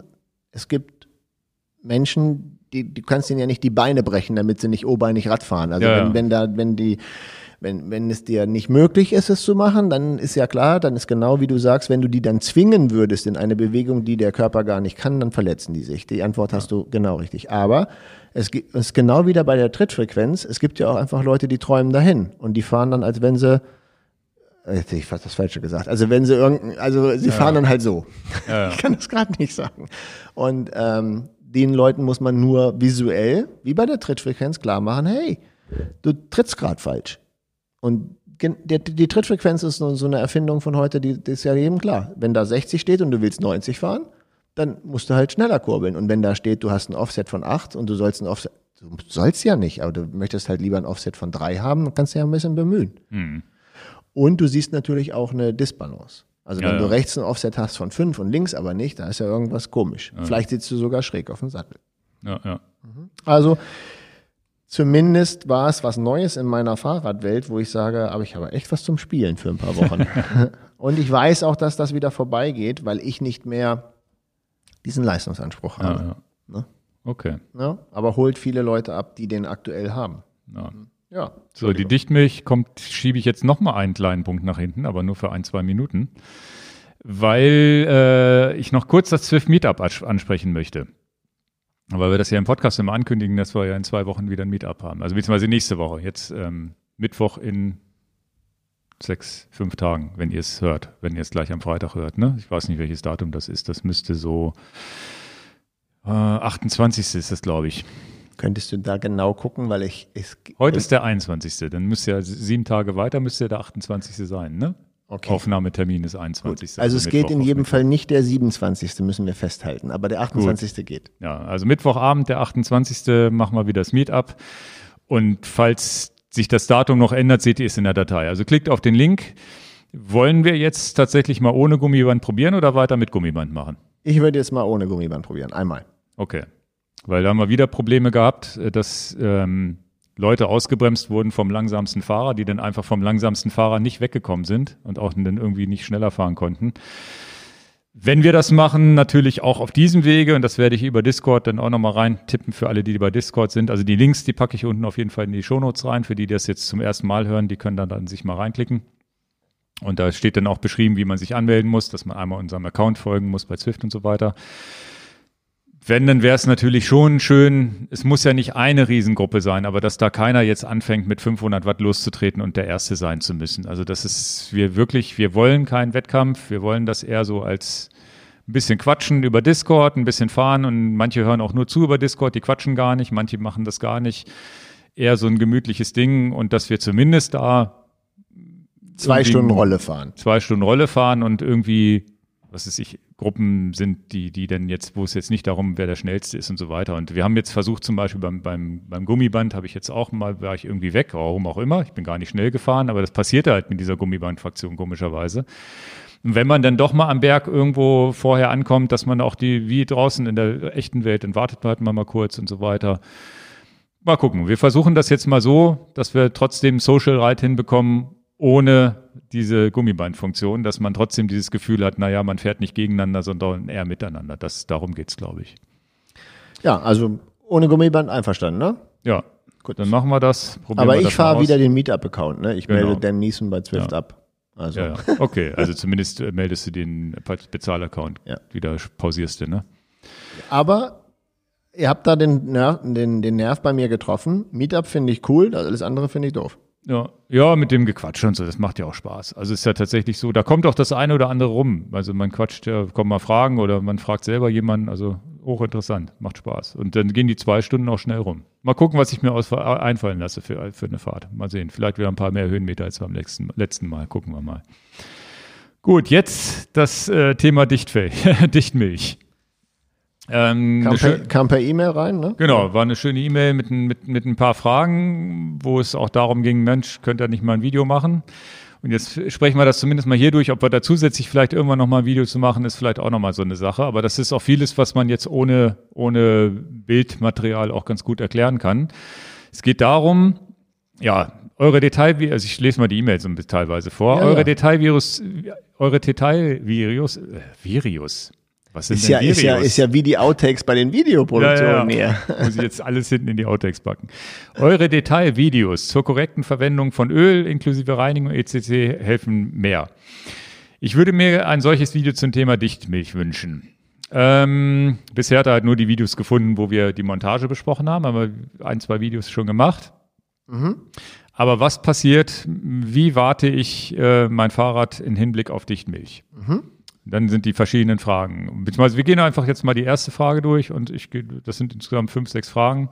Ja. Also, muss ich die Milch nach einer gewissen Zeit wechseln, ist die erste Frage. Ja. Zweitens, woher weiß ich. Entschuldigung. Ja. Also, jetzt beantworten ja. wir die Frage mal richtig. Das kommt natürlich auf, die, auf den Hersteller an, den ihr wählt. Ähm, ich, ich hätte jetzt die Bedürfnisse, nicht alle Hersteller durchzugehen, sondern ich würde jetzt mal die nehmen, die da draußen am Markt sehr, sehr weit verbreitet ist und das ist diese Stance Dichtmilch. Deswegen, sonst gehen wir auf alle Hersteller ein. Es gibt auch Hersteller, ja. die das natürlich sagen, dass die Milch ewig hält. Auch da würde ich trotzdem sagen, ich würde die spätestens nach einem Jahr einfach präventiv wechseln. Auch wenn der Hersteller mir versprechen würde, die hält ewig, würde ich das schon machen. Aber jetzt bei Stance nehmen wir das jetzt mal raus, weil die am meisten verbreitet ist würde ich ein, die gibt es in zwei verschiedenen Güteklassen, diese Stance-Milch. Es gibt einmal die Race-Milch und einmal die normale äh, Stance-Dichtmilch. Und ähm, meine Empfehlung ist, kein Jahr, spätestens nach einem Dreivierteljahr die Milch austauschen. Offizielle Ausgabe ist, ist, ist, sechs Monate, ne? Ja, deswegen. Aber die halt, ich mache auch immer ein bisschen länger. Also, das hat auch bisher immer gut funktioniert. Es ist ja wie beim Ölwechsel beim Auto, da hat man ja auch manchmal sagt, ah, kann ich nochmal 5000 fahren. Also der eine so, der nächste so. Aber ich würde auch sagen, wenn man sich das arbeitstechnisch erlauben kann und einen das nicht komplett durch, durch den Wind haut, dann wechselt die einfach nach einem halben Jahr. Äh, teuer ist der Spaß jetzt nun wirklich nicht. 60 Milliliter, 60 Milliliter Dichtmilch, die man so reinfüllt, in der Regel pro Reifen kosten so zwischen fünf und sieben Euro. Das ist also nicht etwas, wo man verzweifelt vom, vom Geld. Es ist eher der Aufwand, den man vielleicht scheut. Und die Race-Milch, die bitte noch früher wechseln, weil die Race-Milch ist eine andere Konsistenz da. Aber ist das nicht bei den meisten anderen Herstellern ähnlich? Ja, na gut. Wie gesagt, jeder Hersteller versucht natürlich seine Marke zu positionieren und manche sagen dann halt, unsere Milch muss nicht gewechselt werden. Die hält ewig. Ja, und das würde ich ja trotzdem, weil es eben auch nicht so ein großer Kostenapparat ist, würde ich es spätestens nach einem Jahr, spätestens machen. Hier war aber auch schon Stans Mitarbeiter, der gesagt hat, wir brauchen nicht zu wechseln, sondern nur nachzufüllen. Genau, und nach, nachfüllen ist natürlich auch noch eine Möglichkeit, dass man sagt, also nach, nach dreiviertel Jahr würde ich definitiv alles rauswischen und neu einfüllen. Das wäre mein Workflow. Wenn ich jetzt sage, ich habe jetzt zum Beispiel, nehmen wir jetzt mal einen, einen klassischen Fall, du hast die Milch im März eingefüllt und du müsstest jetzt äh, im September überlegen, ob du sie austauscht und dann sagst du, naja, ich habe jetzt noch zwei Monate zu fahren. Ja, dann gib doch einfach ein bisschen 30 Milliliter nach und dann ist, bist du am Ende des Jahres angelangt. Das wäre jetzt so ein Prozess, wo ich so ein bisschen, je nachdem, ja- je nachdem wie faul ich bin. Ich glaube, auch wenn das Rad immer bewegt ist, dann setzt sich ja auch nichts ab im Reifen und so weiter, wenn das immer ein Rad ist, was du bewegst. Und die Idee dahinter war ja, wenn das, das was passiert, glaube ich, im Reifen auch, dass, äh, die, dass das Wasser in Anführungsstrichen, die Flüssigkeit verdunstet. Ne? Also dauert dann, diffundiert dann wahrscheinlich irgendwo raus, keine Ahnung, durch die Seitenwand oder durch dieses Ventil, wie auch immer. Und von den eingefüllten 60 Milliliter, die jetzt mal, dann mal eingefüllt hast, hast du dann her, nachher nicht 60 Gramm mehr Gewicht nach einem halben Jahr, sondern weil eben diese Trägerflüssigkeit schon weg ist. Ja, ja, genau. Und wenn man dann nachfüllt, dann, dass, dass, dass die, die, die Dichtungspartikel, die bleiben ja drin, die, denen fehlt dann in Anführungsstrichen nur die Flüssigkeit. Und wenn man dann nachfüllt, das ist schon keine doofe Option, aber ich würde es auch so machen, Dreivierteljahr. Ich habe es auch schon manchmal ein Jahr durchlaufen lassen, aber das, äh, das kommt auch, finde ich, auch ein bisschen drauf an, wie oft man das Rad fährt. Jetzt habe ich mehrere Räder im Keller und wenn ich weiß, ich fahre da nicht so oft mit und bewege das aber immer mal, dann ist vielleicht die Milch auch nach einem Jahr noch besser drauf, als wenn die voll im Einsatz war und schon zehn Löcher gedichtet hat, oder? Ja, wie gesagt, ich habe jetzt die Frage ausgiebig beantwortet. Ja. Ein und, Jahr würde ich jetzt nicht machen. Okay, Das wäre nicht meine. Dreivierteljahr. Bevor wir das machen, äh, die hat er jetzt nicht gestellt, die Frage, aber keine Hersteller bitte mischen. Also jetzt zum Beispiel Ja, ja. nicht Mack auf Milch mischen mit äh, äh, Stans Milch oder jetzt gibt's ja von Finish Line oder wie sie nicht. Es gibt ja tausend Marken da, also nicht tausend, aber es gibt ganz schön viele Marken von Dichtmilch. Nicht mischen. Ja. ja, Stance ist jetzt das, was wir ja eigentlich auch immer fahren. Ne? Da gibt es ja auch diese Frage Ammoniak, nicht Ammoniak und so weiter. Da gibt es jetzt verschiedene Hersteller, aber wir sind momentan, da sind wir wahrscheinlich auch ein bisschen altmodisch und sagen, never change a running system. Mit Stance fahre ich halt auch seit drei oder vier Jahren ohne Panne und dann irgendwie traue ich mich auch nicht so richtig, was anderes zu probieren.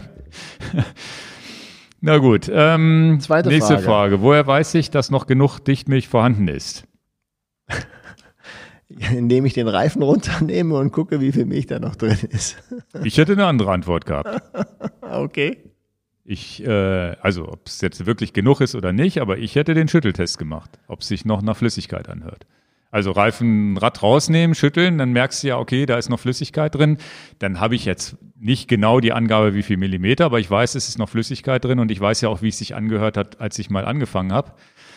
Theoretisch könnte man ja das Rad sogar wiegen. Da- Das stimmt. Könnte ja wiegen nach dem Einfüllen und nach einem halben Jahr wiegen, wie viel ist denn noch an Wasser drin. Das ist gar nicht so eine blöde Idee. Aber dieser Schütteltest bedeutet ja, dann weißt du, okay, da ist auf jeden Fall noch Flüssigkeit drin. Es ist nicht alles komplett ausgehärtet. Ich würde mir das schenken. Ich würde bei der ersten Frage bleiben. Habe ich da 60 Milliliter eingefüllt, dann ist alles gut. Gar nicht ich checken. gar nicht checken. Ja, ja. Einfach das nächste halbe Jahr völlig ignorieren, einfach fahren. Wenn man natürlich jetzt sagt, ich hatte drei riesige Löcher und die wurden nicht schnell abgedichtet und meine Satteltasche ist schon äh, mit, mit Latexmilch bekleckert und da irgendwo Ja, habe ich schon gesehen, der ganze Rahmen ist voll gesüfft und so. Dann würde ich ja unabhängig davon sowieso 20 Milliliter nachfüllen. Ja, ja, okay. Aber da, die Frage kommt ja auch noch so ein bisschen. Okay. Ähm, macht es Sinn, Dichtmilch, macht es Sinn, Dichtmilch hinzuzugeben? Habe ich gerade gesagt. Wie? Ne? Auch übers Ventil? Fragezeichen. Klar, übers Ventil. Ja, und dann kommt die Frage, die wir schon gesagt haben, dass wir ja, welche Marken gibt es? Welche empfehlt ihr? Worauf, worauf ist beim Kauf zu achten? Ja, wie gesagt, ich würde dann zwischen, ich persönlich würde mich zwischen Makov entscheiden und zwischen ähm, Stance. Makov hält definitiv laut Hersteller länger als Stance. Stance ist definitiv von der Reaktionszeit schneller als Makov. Von daher, Reaktionszeit ist für mich Killer-Argument. Also je schneller da irgendwas funktioniert. Markov ein bisschen umweltfreundlicher, weil Ammoniak fahren. Genau, und schont auch ein bisschen mehr den Reifen. Also zwischen ja. den beiden würde ich mich entscheiden. Und ich will auch hier keinen, ich möchte auch hier nicht eine Empfehlung für A oder B geben. Zumindest sage ich, naja, mit den beiden habe ich gute Erfahrungen gemacht. Und die habe ich auch tatsächlich selber auch schon in Videos getestet. Bei beiden habe ich schon mal Löcher in die Reifen ja. gestochen und so. Das ist auch das, deswegen C und D und E und F gibt es auch noch, die haben wir aber noch nicht im Einsatz gehabt, deswegen können wir da nicht viel zu sagen. Also man weiß ja nicht, was mit den anderen ist. Und die werden ich, auch funktionieren, gehe ich von aus. Und, und, muss ich dir auch sagen, das ist ja eine never-ending Story. Wo fange ich denn da an und wo höre ich denn ja. da auf? Also meine Leidenschaft sind ja schon Reifentests. Wenn ich jetzt auch noch meine Leidenschaft, wenn ich jetzt meine Leidenschaft auch noch zu, zu Dichtmilch mache, uh. Ja. So, jetzt habe ich ein Loch im Reifen und während der, Fahrt, der, während der Fahrt abgedichtet wurde durch Dichtmilch. Ja. Wann muss, ich, wann muss der Reifen ersetzt werden? Wenn du das Gefühl hast, dass das Loch im Reifen so dicht war, dass der Reifen versagt. Also wenn du jetzt da sagst. Also wenn du es nicht dicht bekommen hast. Doch, doch. Du, also, du hast ein Loch im Reifen und die Dichtmilch hat es abgedichtet. Ja. Und jetzt nehmen wir mal einen ganz klassischen Fall. Es war so ein Stecknadelgroßes Ding und du hast nur so einen kleinen Punkt von dem Dichtmittel. Dann brauchst du den Reifen ja nicht ersetzen. So, jetzt nehmen wir mal, du hast so einen, so einen Cut, der so groß ist wie ein Schraubenzieher. Der wird dann dicht durch die Dichtmilch, kannst du fahren. Mhm. Wenn du die Reismilch hast, schafft er sogar bis 8 Millimeter, glaube ich manchmal, was ja völlig absurd ist. Dann musst du den Reifen tauschen. Weil dann ist der, dann ist zwar der Reifen abgedichtet, aber du hast die Karkasse ja so sehr beschädigt, dass der Reifen droht zu versagen. Also, das kann ja jeder selber sagen, wo, was er noch riskieren möchte oder nicht. Ich sage, die kleinen Löcher, die wir so klassischerweise haben. Mhm. Ganz kleine Piekslöcher. Das, jeder, der Reifen, wer Schläuche gepflegt hat, der kann auch wissen, Mensch, da ist fast ein unsichtbares Loch in meinem Schlauch. Ich habe den Schleicher, da klebe ich einen Flicken drauf und die Welt ist in Ordnung. Mhm. Ähm, und so ist das ja bei, der, Mantel, bei dem Decke also wenn auch. man einen richtigen Cut hat, dann. Wenn man einen richtigen Cut hat, wo man denkt, die Karkasse an der, sich könnte ja, versagen. Der hält zwar erstmal, aber es kann sein, dass irgendwann. Pff. Dann würde ich jetzt auch sagen, pass auf, das machst du mal nicht. Ja, ja. Äh, wichtig ist ja, dass man erstmal die Fahrt beenden kann und nach Hause kommen kann. Ja. Die ganz kleinen Löcher ist zum Beispiel ziemlich interessant. Ich habe zum Beispiel einen Reifen, der ganz wenig Pannenschutz hat, da reden wir vielleicht nachher drüber. Das ist der ähm, Schwalbe Thunderbird. Der ist wirklich anfällig, der kriegt ganz viele kleine Punkte Stört mich gar nicht. Weiß ich, dass die Milch das alles super gemacht hätte. Okay. Oder hat. Also hat. Sonst hast du ja die Punkte. Genau. Mhm. Mhm. Ja, also ich würde mal sagen, so, wenn das jetzt mehr als drei Millimeter ist, würde ich mir mal sagen, kann ich mir vielleicht mal eine neue Decke gönnen. Okay. Ansonsten keine Angst, man fährt weiter. Und der Witz ist ja, das ist bei Tubeless ja auch das Schöne, man hat so viele Pannen gehabt, die man gar nicht mitbekommen hat das und gar genau nicht sieht. Also genau. irgendwann wird das ja dann doch wieder schwarz und schmutzig und du siehst gar nicht, dass da mal weiß ein kleiner weißer Fleck für ein Loch war. Genau, genau. Also wir sind nach, wir sind in Dänemark gefahren, da war der Lutz hinter mir und der hat mir gesagt, das ist ja krass, du hattest gerade ein Loch und ich habe gerade gesehen, wie das ein bisschen rausgespritzt hat und dann war es wieder weg. Also ja. hätte er es mir nicht gesagt, hätte ich es nie mitgekriegt. Ja, ja, krass. Ja, das ist ja das Schöne an Tubeless. Ne? Also ja, ja. Tubeless sind wir schon Fans von geworden. Ne? Gut, dann die nächste Geschichte. Äh, mein Fahrradhändler bekommt das Hinterrad meines MTB nicht richtig dicht. Ich war schon zweimal da. Nach vier bis fünf Tagen steht das MTB mit 0,5 Bar im Keller. Wie kann ich das Problem lösen und welcher Druckverlust ist in euren Augen noch vertretbar? Ja, das kann man ja ziemlich gut beantworten. Also das erste ist, wenn du schon weißt, du hast ein schwieriges System, ich gehe immer davon aus, dass du eine tubeless-fähige Felge hast und einen tubeless-fähigen Reifen. Also mhm. ich will dem Fahrradhändler nichts und dir jetzt äh, auch nichts sagen. Das muss natürlich klar sein. Tubeless ready äh, Reifen und tubeless-fähige Felge, das muss, das System muss, muss stehen.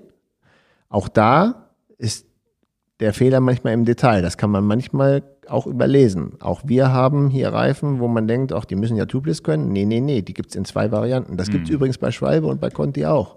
Ja. Gleiche Modellbezeichnung, der eine ist tubeless-fähig und der andere ja, ja. nicht. Also da muss man wirklich das nochmal einmal prüfen, bitte. Und dann äh, natürlich wäre dann interessant zu wissen, welche Dichtmilch der eingefüllt hat, der Händler, mit welcher. Und tatsächlich würde ich dann sagen, dann vielleicht mal auf ein anderes System gehen, ob man einfach sagt, pass auf, dann, okay, wenn du, wenn du diese Probleme nicht abstellen kannst, dann auf ein anderes äh, Dichtmittel gehen, mhm. auf eine andere, da hätten wir das zum Beispiel, Try and Error, gut sauber machen, bevor ich auf das andere System gehe, dass ich nicht Restbestände noch habe. Das, das ist, ist aber ja auch beim Wechsel nach einem halben Jahr oder dreiviertel Jahr, wenn wir das wechseln, auch gut sauber machen. Felge sauber, sauber machen, alle Westreste wegwischen. Genau, mit deswegen meinte ich, das ist, vielleicht sogar. Das ist halt Aufwand, ne? Ja, deswegen ja. scheut man das, aber dafür hat man mit, mit, mit Tubeless natürlich viele, viele, viele Vorteile, ja. Ähm, und ähm, wenn du schon weißt, dass es ein Hinterrad ist, was Probleme macht, dann wirklich jeden Tag schwenken. Nicht einfach jetzt das Rad mit nach Hause nehmen von Fahrradhändler, in den Keller stellen und nach fünf Jahren, äh, nach fünf Jahren, nach fünf Tagen enttäuscht sein, dass es dann keinen Druck mehr hat, sondern dann ist es ja wirklich an der, an der Zeit, wirklich jeden Tag hingehen und jeden Tag pumpen und wirklich mit dem Rad arbeiten und drehen und drehen und drehen und drehen. Denn ähm, durch das Drehen wird das Rad dicht und nicht durch das Stehen. Ja, und dann tatsächlich auch vielleicht das Rad mal rausnehmen und also parallel, wie nennt man das, horizontal? Seitlich schwenken, als wenn du so. Seitlich langsam schwenken. Es gibt, gibt bestimmte Reifen, die müssen das sogar so haben, weil sonst durch die Seitenwand immer so kleine Mikrolöcher sind, die erstmal abgedichtet werden müssen. Habe ich auch schon mal, habe ich auch schon mal unter so, unter so einer, habe ich mir so eine Riesenwanne mit Wasser genommen, um zu gucken, wann ist er jetzt wirklich dicht und dann war er auch dicht. Genau. Jetzt äh, ziemlich gut, ähm, gute Frage, die ich auch gut, glaube ich, beantworten kann, weil ich da auch natürlich viele Erfahrungen gemacht habe. Du hast das auch. Welcher Druckverlust ist in euren Augen noch vertretbar? Das ist natürlich ganz klar, wenn wir jetzt von dem Mountainbike reden. Jetzt gehen wir mal davon aus, dass das Mountainbike jetzt 2 bis 2,2 Bar hat, obwohl ich gar nicht weiß, welche Breite Reifen er hat. Aber jetzt nur mal, das ist so eine klassische Mountainbike-Druckgröße, die viele Leute einfüllen. Also so oft zwei, auch weniger, ja. Oft auch weniger, aber jetzt sage ich mal 2 bis 2,2 Bar. Dann würde ich sagen, wenn das über Nacht 0,2 Bar verliert, ist hinnehmbar. Wenn mhm. es über Nacht 0,5 Bar verliert, ist nicht hinnehmbar. Das ist für mhm. 24 Stunden zu viel. Also von 2 Bar auf 1,5 Bar wäre mir über Nacht zu viel. Das würde ich sagen, das System ist ein bisschen so bei 0,2 Bar, das ist gerade so 10 Prozent, würde ich sagen, okay, das, das würde ich so hinnehmen.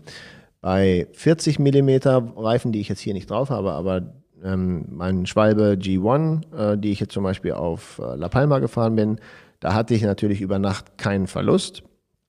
Aber ich hatte auch schon mal einen vergleichbaren Satz äh, eines anderen Herstellers, wo ich dann auch von 3 Bar auf 2,7 Bar über Nacht gegangen bin. Gleiches Verhältnis ungefähr. Hm. Das ist dann auch noch akzeptabel. Akzeptabel. Und, genau. Ich habe auch so manche Sachen sind da, ich habe auch so ein Hinterrad, was auch ein bisschen, immer ein bisschen Luft verliert, wo ich sage, das ist jetzt okay, solange das nicht nach drei Tagen oder vier Tagen direkt auf der Felge sitzt. Das ist so mein Ding. Ne? Wenn, wenn der immer noch ein bisschen Luft hält, dann ist das noch so okay gibt es auch verschiedene Tricks. Ja, in den YouTube-Kommentaren ist jetzt zwei, dreimal Leute gekommen, die gesagt haben, ja, zweite, zweite Lage Felgenband und dann ging's.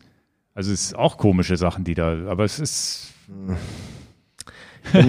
Naja, also zweite Lage Felgenband würde ich auf gar keinen Fall machen. Nee. Nein. Aber wenn es hilft? Auch nicht, weil du ein, ein, ein, ähm, ein Problem hast, der du hast ganz oft bei den Tubeless-Felgen eine Hookless-Felge. Mhm. Und der, der, der Durchmesser, wo, wo der Reifen auf der Hookless-Felge drauf sitzt, der verkraftet im Prinzip nicht eine größere eine dicke. Ach, denn noch, noch, das denn sozusagen der, die, die genau. Hookless, der, der Hookless-Anteil oder da, wo das, der, der Reifen die, Fel, die, die Felgenwand berührt, genau, das zu müsste man wird, jetzt ne? nochmal genau aufmalen. Ich versuche das jetzt zumindest mal in die Kamera zu zeigen. Wenn du also eine Hookless-Felge hast, muss jetzt auch noch sehen, dass ich dir noch reinspreche, dann ist meine, meine Hände sind jetzt dieser kleine Haken und hier ist die Auflagefläche für den Reifen. Wenn ich jetzt hier nochmal mehr Felgenband mache, dann wird dieser Teil, jetzt kann ich das mit den Fingern ja, ja. Nicht, nicht, nicht richtig in der Höhe zeigen, ich müsste es eigentlich so rum zeigen, dass da die Felge ist und das ist der Haken, dann habe ich halt weniger Haken. Ich habe ja sowieso keinen Haken, ich habe ja nur so eine kleine Seitenwand. Ähm, Weiß man ja auch nicht, ob das alle Ursachen, warum das dann bei denjenigen, die das geschrieben haben, so geklappt hat. Könnte ja unten nochmal reinschreiben, aber ich würde davon erstmal aus Sicherheitsgründen Abstand Ja, ja, weil dann, weil der Reifen einfach weniger Auflage und dann eher die Chance hat, runterzuploppen, theoretisch, ne? Er hätte theoretisch mehr Material über diese kleine Hookkante zu gehen, aber du spannst den Reifen halt auch einfach mehr in sich. Ja.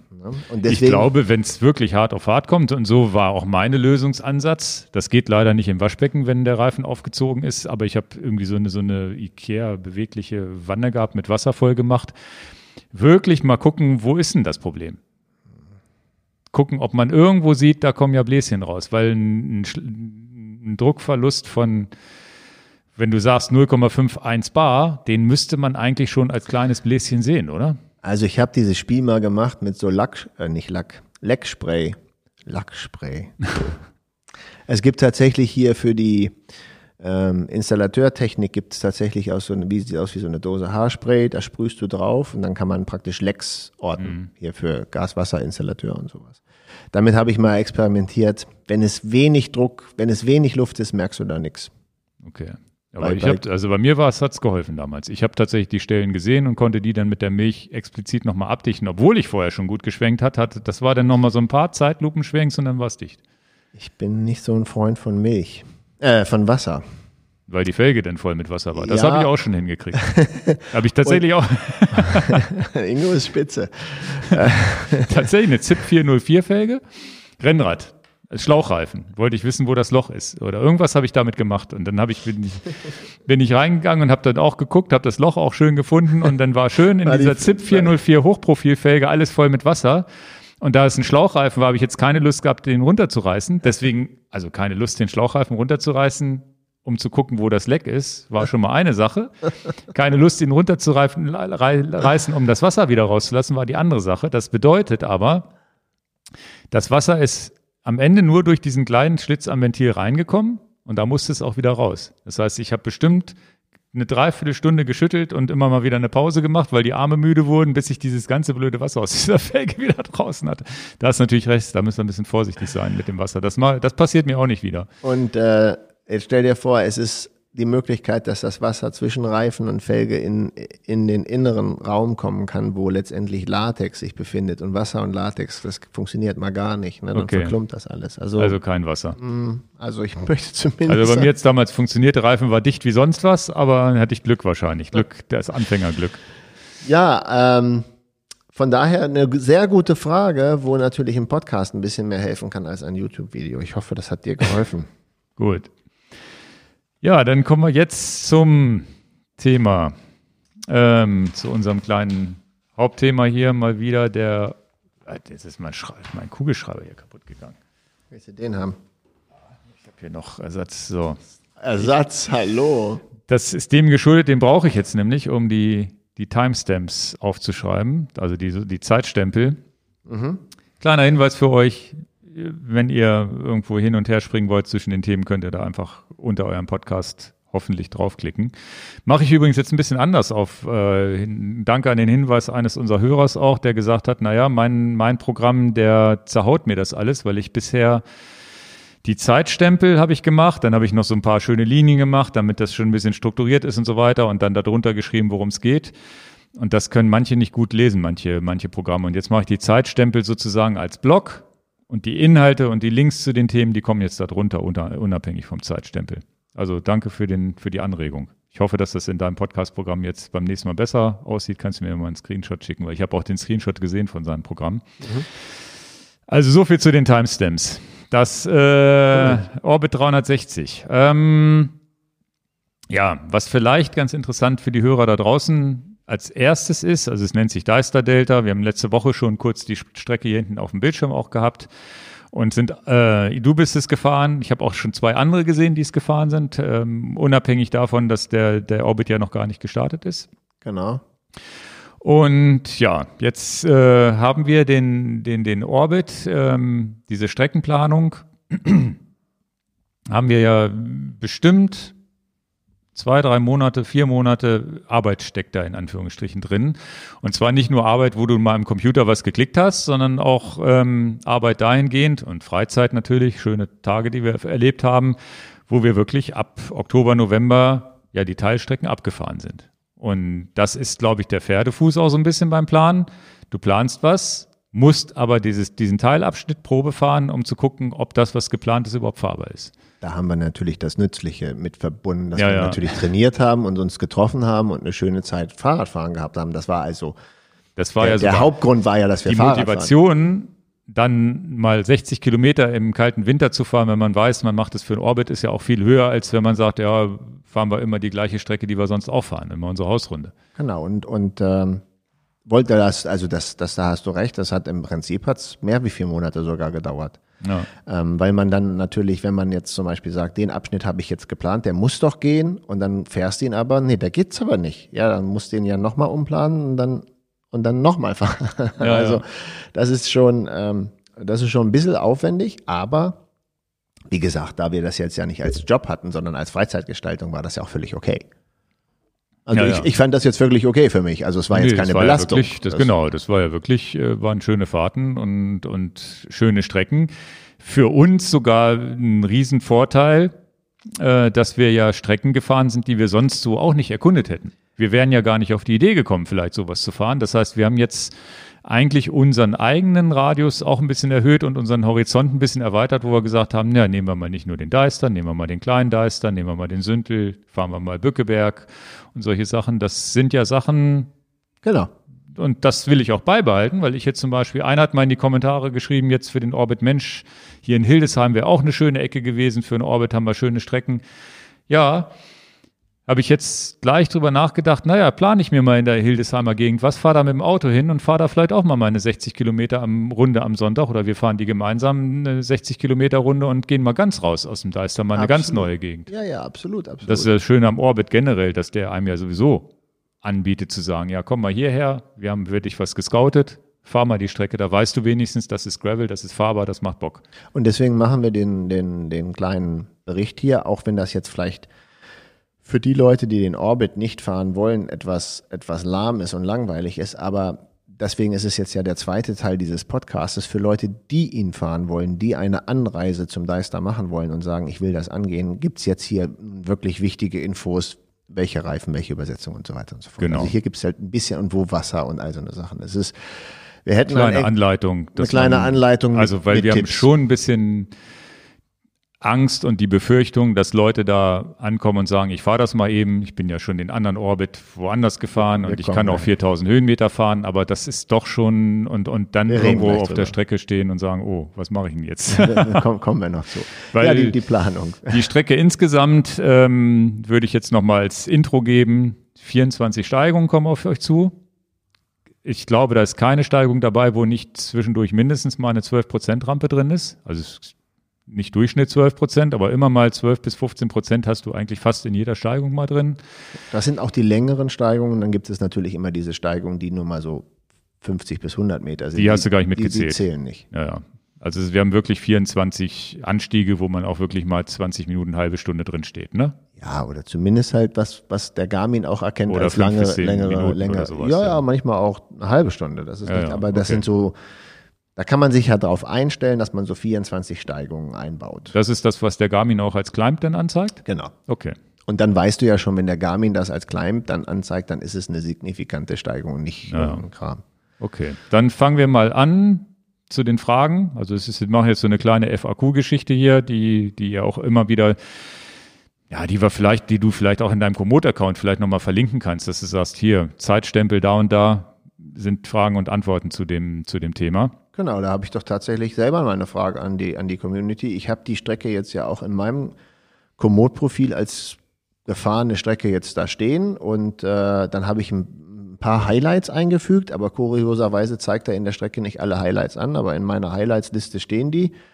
Und ähm, mir ist noch nicht ganz klar, muss ich dann auch wirklich mal gestehen, wie ich in Komoot eigentlich eine Streckenbeschreibung als Text da einfügen kann. Okay. Also als Vielleicht rein- geht das nur bei geplanten.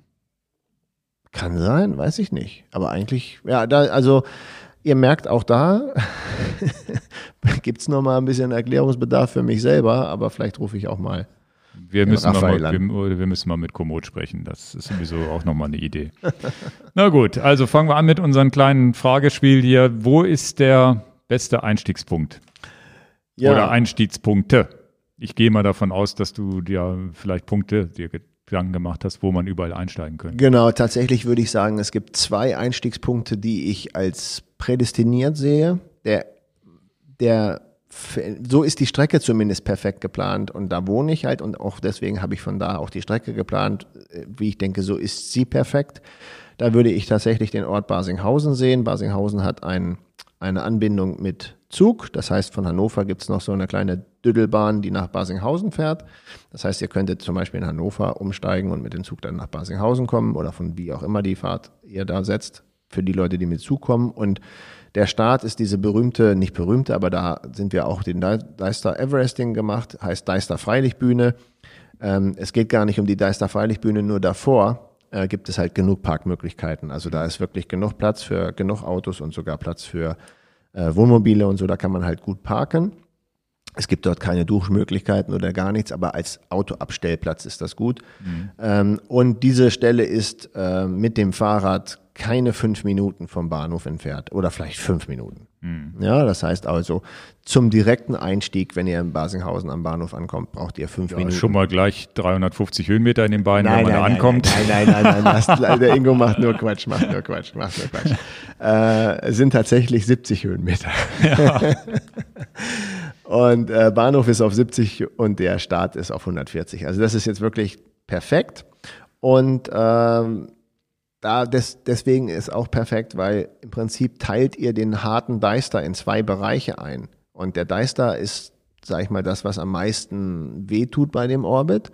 Und ihr fahrt, wenn ihr in, in, in Basinghausen startet, am Anfang einen Teil, ziemlich anstrengenden Teil im Deister. Dann kommt ihr raus aus dem Deister in den Ort springe und dann kommen Teile, die so ein bisschen sich mäßigen und kommt zum Schluss, ganz zum Ende nochmal in den Deister. Man könnte jetzt denken, das ist ja ganz böse, wenn ich zum Schluss nochmal in den bösen, bösen, in Anführungsstrichen, Deister komme, ja, aber dann ist auch diese Motivation natürlich hoch. Ich bin ja auch gleich im Ziel. Jetzt gebe ich nicht auf. Mhm. So habe ich es geplant. Deswegen ist meine Empfehlung, den, äh, äh, den Startpunkt in Basinghausen zu legen, was auch den großen Vorteil hat, dass ihr perfekte Wasserpunkte unterwegs habt. Da kommen wir gleich zu, wo die mhm. liegen. Also wenn ihr jetzt sagt, pass auf, ich möchte nur mit zwei Trinkflaschen fahren und ich brauche perfekte Punkte, wo ich sage, dann sind meine zwei Trinkflaschen leer und dann fülle ich die wieder auf. Da kommen wir zu. Deswegen ist das mein perfekter Einstieg. Der zweitbeste Punkt, würde ich tatsächlich sagen, wäre dann äh, Bückeburg, die Stadt, auch Bahnhof, kann man auch hin. Dann hat man den Bückeberg zuerst, der ist nicht ganz so hart, der Bückeberg. Und dann kommt der komplette Deister und dann verschiebt sich das von der Anstrengung etwas, würde ich etwas anstrengender sehen, von Bückeburg zu starten, meine persönliche Meinung. Aber wäre auch sehr gut erreichbar ähm, mit dem, mit dem, mit dem, mit der Bahn und so. Mhm. Ja, und auch, auch die Autobahn ist auch nicht weit weg. Gilt übrigens für beide Startpunkte. Die, die A2 äh, führt da, das ist die nächste Autobahn, die da in der Nähe ist. Also auch da kommt ihr mit Auto schnell hin. Also Bückeburg oder Basinghausen wäre mein Tipp. Nicht mein Tipp wäre tatsächlich Springe. Das wäre von der Planung, dass dann hast du den, den ganzen Deister komplett zum Schluss und das fände ich sehr hart, muss und ich ganz ehrlich ohne sagen. Ohne viel Verpflegungsmöglichkeiten. Und keine Verpflegungsmöglichkeiten. Ja. Also das Springe hat auch einen Bahnhof. Taktisch würde ich Springe rausnehmen als Empfehlung. Wer natürlich in Springe wohnt, der muss natürlich in Springe starten. naja gut, aber ja, okay, verstanden. Aber der Springe ist auch theoretisch auch per Zuganreise kein Vorteil gegenüber Basinghausen. Ne? Also Nein. man fährt die gleiche Strecke nur an anderen Ob du Zug. von Hannover nach, nach Springe fährst mit dem Zug oder ja. von Hannover nach Basinghausen, du bist in Basinghausen, glaube ich, schneller als in Springe. Ja.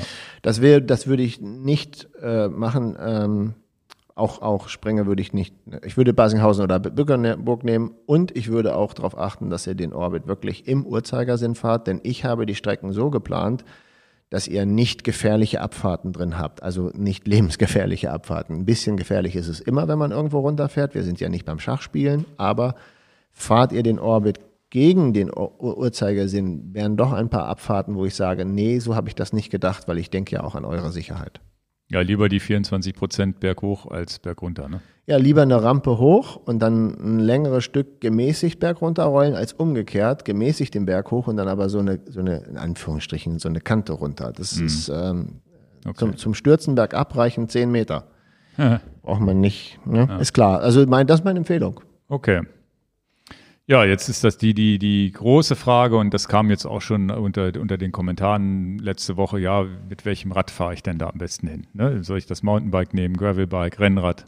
Cyclecross. Ja. Ja.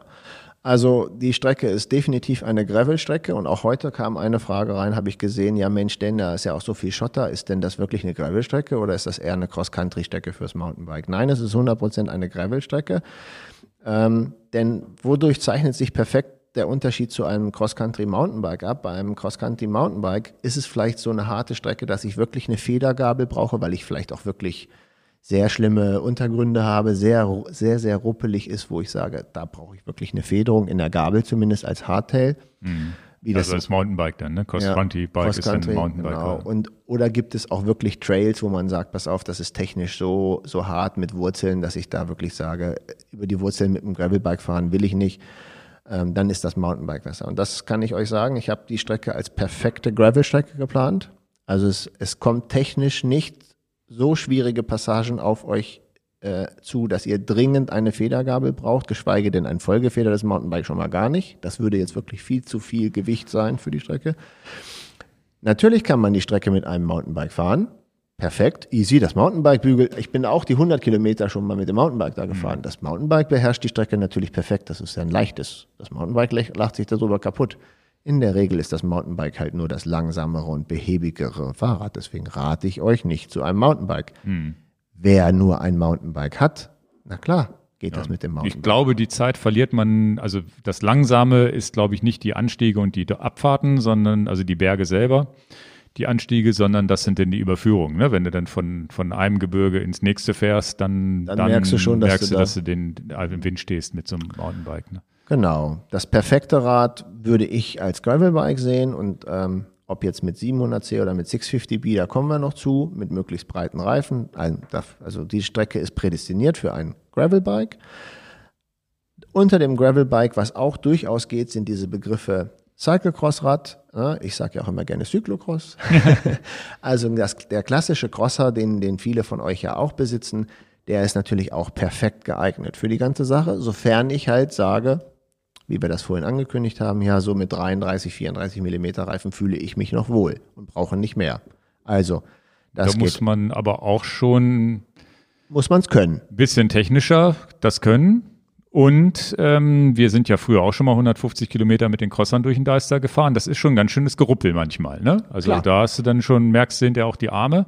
Da bist du natürlich viel, viel komfortabler mit dem Gravelbike, wo wir dann vielleicht ein ein bisschen mehr Reifenbreite drin haben. Haben wir noch als extra Thema, ne? Machen Ja, wir ja. gleich. Also, Crosser, Gravelbike, Mountainbike, Also es alles geht beim geeignet. Crosser los, wenn man ein guter Fahrer ist und ein schneller Fahrer. Ich glaube, je schneller, das hatten wir auch schon mal hier, je schneller man unterwegs ist, desto dünner dürfen die Reifen sein. Ähm, und dann bis hin zum Mountainbike auch. Und wahrscheinlich, ja, gehen wir zur nächsten Frage. Welche Reifen sind Noch, noch empfehlenswert? ganz kurz, was nicht geht.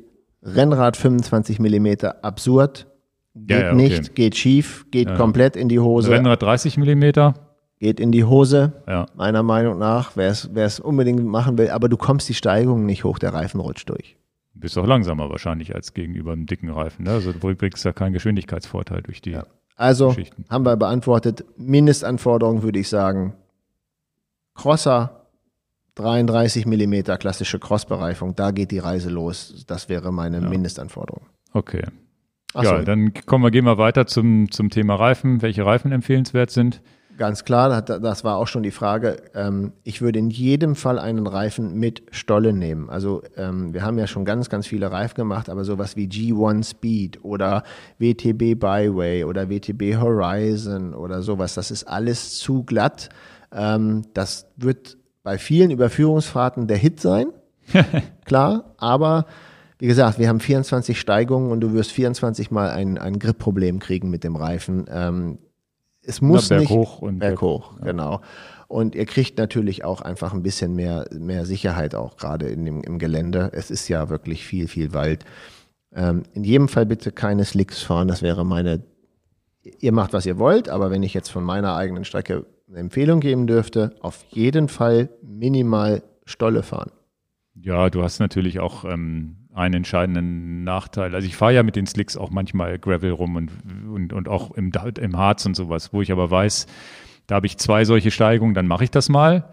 Aber du bist ja unterwegs, auch in den, in den, in den Steigungen musst du dich konzentrieren, dass du halt nicht durchrutscht. Das geht alles, ne? ein bisschen weniger Luftdruck und so weiter. Was ich aber viel, viel krasser finde, sind die Abfahrten. Also du fährst halt wie auf rohen Eiern in den Abfahrten, wenn du keine Stolle hast auf diesen Schotterwegen. Und wenn es dann 15 Prozent steil ist, dann kriegst du halt schon Angst, weil du weißt, du bremst jetzt und rutscht erstmal. Was noch äh, kommt, wir haben auf der Strecke so zwei Wiesenpassagen. Jetzt nicht so eine richtige saftige Weide, wo die Kühe draufstehen, aber es ist so ein bisschen, ja, einfach eine, so, eine, so eine Überquerung, nicht nur Feldweg, sondern ein bisschen Wiese. 100% klar, ist da auch nur ein bisschen Tau, ist da auch nur ein bisschen Nässe auf dieser Wiese, kannst du vergessen, liegst du auf der Nase ohne Stolle. Also stollige Reifen und dann Reifenbreite wahrscheinlich so viel wie geht oder ist da gibt es da einen guten Kompromiss, den man da empfehlen kann? Ja, tatsächlich habe ich den ja Niklas Jünger angerufen von Conti, habe ihm gesagt, so pass mal auf, soll ich jetzt eigentlich ein äh, äh, ein Terra-Speed fahren auf 28 Zoll oder soll ich hier jetzt den, den Race King drauf machen ähm, als Mountainbike 650B und so? Und er sagte, naja, denn du bist ja auch nicht der Schnellste unter der Sonne. Ähm, gönn dir einfach den Komfort, mach den breitesten Reifen drauf, den du auf dein Rad kriegen kannst. Und das wäre jetzt auch meine Antwort an die Leute. Ich kann in meinem Fahrrad einen 650B Laufradsatz 27,5 Zoll reinmachen und Mountainbike-Reifen drauf machen. Habe ich das jetzt hier mit 2,2 Zoll äh, bereift. Das wäre also die Empfehlung für Leute, die nicht auf Superspeed gehen wollen, aber natürlich den Komfort brauchen. Und eins ist natürlich klar, bisschen Körpergewicht, aber auch dadurch, dass ich nicht so schnell bin, fahre ich halt auch wirklich von der, von der, von der Belastung. Ich bin ja dann fast 17 Stunden unterwegs gewesen, jetzt den letzten, letzten Sonntag. Na klar, freue ich mich, wenn ich dann eben auch nur zwei Bar im Reifen habe statt vier. Mhm. Und deswegen habe ich mich persönlich für die breitestmöglichen Reifen entschieden. Ich weiß aber, dass auch letztes Jahr beim, beim Orbit halt die Leute auch Geschwindigkeiten gefahren sind, wo mir Angst und Bange wird, wo ich immer denke, wie können die das, wie machen die das? Und das sind natürlich ganz, ganz oft Leute, die 28 Zoll fahren, also 700C, und die dann sagen, ja, ich fahre da so einen 38er Reifen und gehe auf richtig Speed.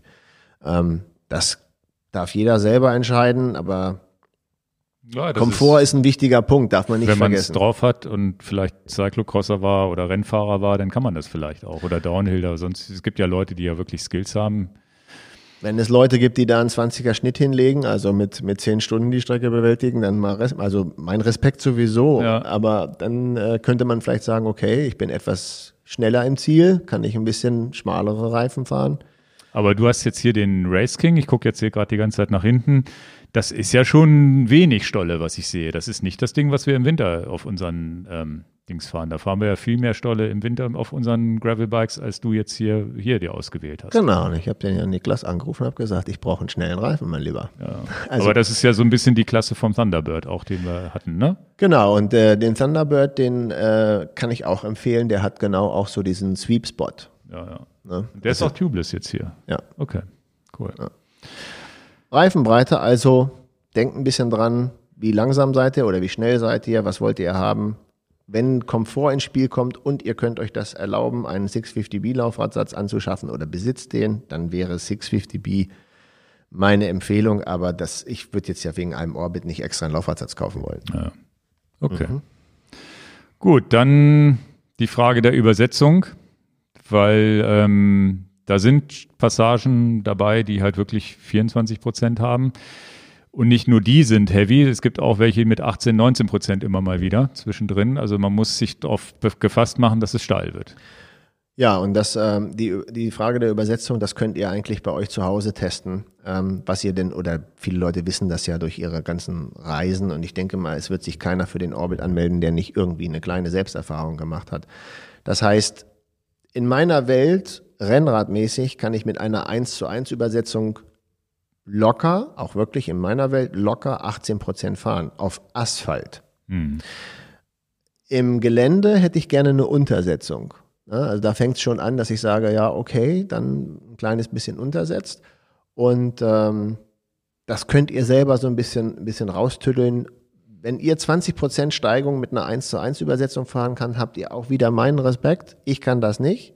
Oder ich will das nicht, weil das geht auch richtig auf die Knie und richtig auf den Körper. Empfehlen tue ich eine deutliche Untersetzung für die Strecke. Das heißt, wenn ihr jetzt zum Beispiel vorne ein 33er Kettenblatt habt, dann seht zu, dass ihr hinten mindestens ein 36er oder 42er Ritzel habt, das halt wirklich eine Untersetzung ist. Ja? Mhm.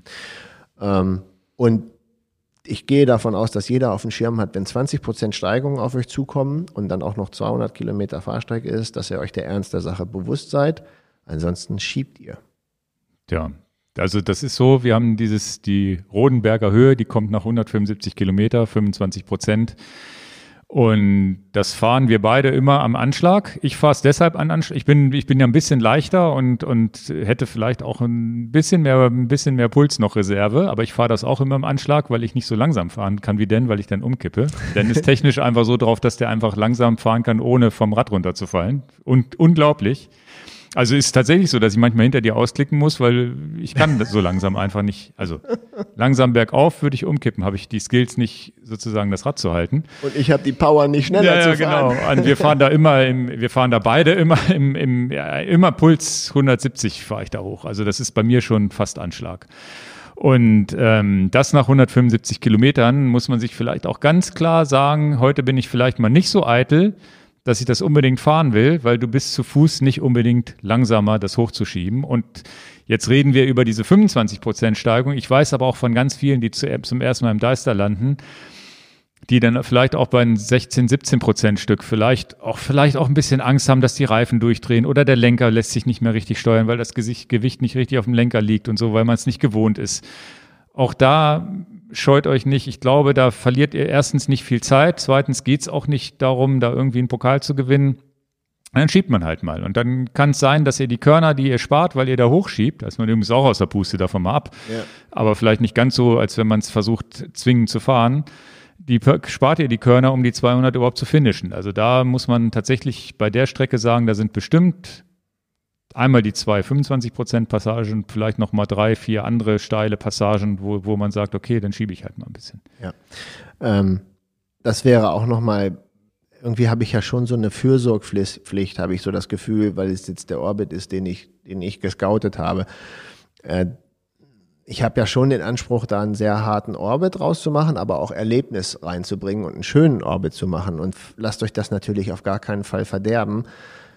Ihr solltet den ja auch wirklich noch in irgendeiner Form genießen können mit der Landschaft und dann nicht äh, in Anführungsstrichen komplett äh, gekreuzigt vom Rad fliegen. Das ist ja völliger Quatsch. Also wenn ihr den Orbit fahrt, dann wäre mein Wunsch, über 10 und 12 und 13 und 14 und 15 Prozent könnt ihr nur müde lachen dann seid ihr richtig aufgehoben dabei. Wer sagt, oh, 15 Prozent, das kann ich gerade so fahren und auch nur einmal, dann könnt ihr den nicht fahren, weil es kommt an jeder Ecke 15 Prozent. Mhm. Und das soll nicht komisch rüberkommen. Ich möchte nicht, dass da jemand bei Kilometer 70 steht und sagt, damit habe ich aber nicht gerechnet. Wir sind doch hier in Hannover. ja, Höhenmeter sind Höhenmeter und Steigungsprozente sind Steigungsprozente, egal wo die auf dieser Welt sind. Das ist vergleichbar. Oh, ja. Also da ein bisschen ja, als Empfehlung, ihr, ihr müsst 18 und 20 Prozent dürfen für euch anstrengend sein. Das ist für die Mehrheit der Leute anstrengend. Ja. Aber 12 Prozent muss für euch überhaupt kein Problem sein. Genau. Locker drüber weggehen. Das ist eine normale Steigung. Die, da müsst ihr schmunzeln. Ja. Ja, man darf schon aus der Puste sein, aber es darf nicht Puls 180 sein. Ja, wie gesagt. Dann da oben erstmal eine halbe Stunde Pause ja. machen müssen, weil dann, dann ist der Tag vorbei durch die Pause, genau. die dir nach jeder Wenn man mal so überlegt, so, so, eine, so eine Auffahrt für den Mont Ventoux, ja. Da hat man ja auch mal so irgendwie 12, 13 Prozent. Dann hat man mal ein Gefühl dafür, ey, den Mont Ventoux kann ich gar nicht hochfahren. Okay, dann brauchst du dich auch nicht für den Orbit anmelden. Ja. Aber da gehe ich davon aus, dass die Jungs, die sich für Orbit interessieren, normalerweise das, ja gut, aber es kommen jetzt auch viele Quereinsteiger, die sagen, naja, ich will es mal versuchen und sonst wie. Und vielleicht für die, die wirklich jetzt vielleicht nur 50 oder 100 Kilometer Anreise haben, macht es auch Sinn, wirklich mal zu sagen, ich trainiere im Deister einfach mal. Ich fahre mal eine, so eine Teilstrecke und so. Absolut plane das vielleicht mal ein bisschen rum, versuche diese Rodenberger Höhe und das alles mal mit reinzunehmen, dass ich mal ein Gefühl dafür kriege. Und ähm, jetzt haben wir ja Leute, die reisen aus Bayern an, wir haben Leute, die kommen aus dem Taunus, Leute aus, aus Thüringen, oder wo auch, wo auch in Deutschland sowieso schon was geboten wird von, von, von Mittelgebirge oder überhaupt Mitgebirge oder aus dem Harz, ja. Ähm, jetzt haben wir aber auch Leute, die natürlich, weil es nah dran ist, natürlich auch aus Braunschweig kommen werden und aus, aus den um, umliegenden und Celle und alles sowas. Ja, am besten aus Cuxhaven oder Will. Wo alles total, oder Bremen habe ich ja, ja, auch Kunden, weiß ich ja schon, oder Hamburg selbst, wo es ja, Hamburg sagen, nehmen wir jetzt mal raus, angeblich hat ja Hamburg auch ganz böse Berge. Aber äh, selbst für Hannoveraner würde ich sagen, ich kenne ja auch viele Hannoveraner Freunde von mir, die kennen den Deister gar nicht. Ja, Leute, wenn ihr alles im Umland fahrt, aber immer nur keine Höhenmeter macht, dann könnte das eventuell schiefgehen. Okay. Gut. Ja, ich trainiere immer, ich trainiere immer in meinem Hausberg direkt vor der Tür, habt ihr vielleicht im Aspero-Video gesehen. Also da. Ja, aber du bist ja auch viel mit uns im Deister gefahren. Ja, ja, du weiß. kennst alles blind, ne? Ja, ja. Mhm.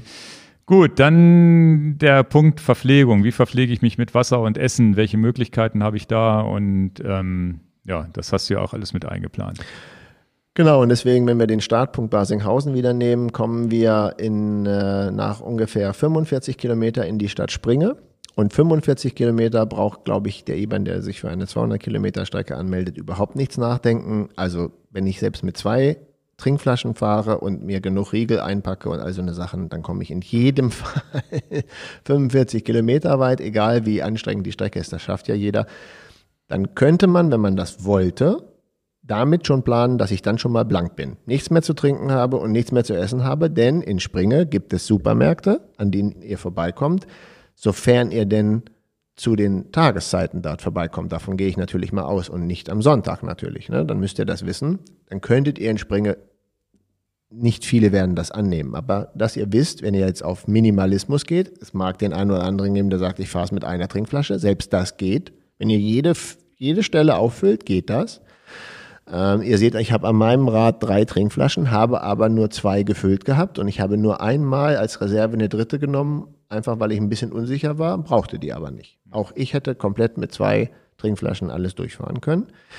Ähm, und wenn ihr am Sonntag fahrt, dann gibt es in Springe auch noch eine Tankstelle, eine Shell-Tankstelle, die natürlich dann auch wirklich immer auf hat.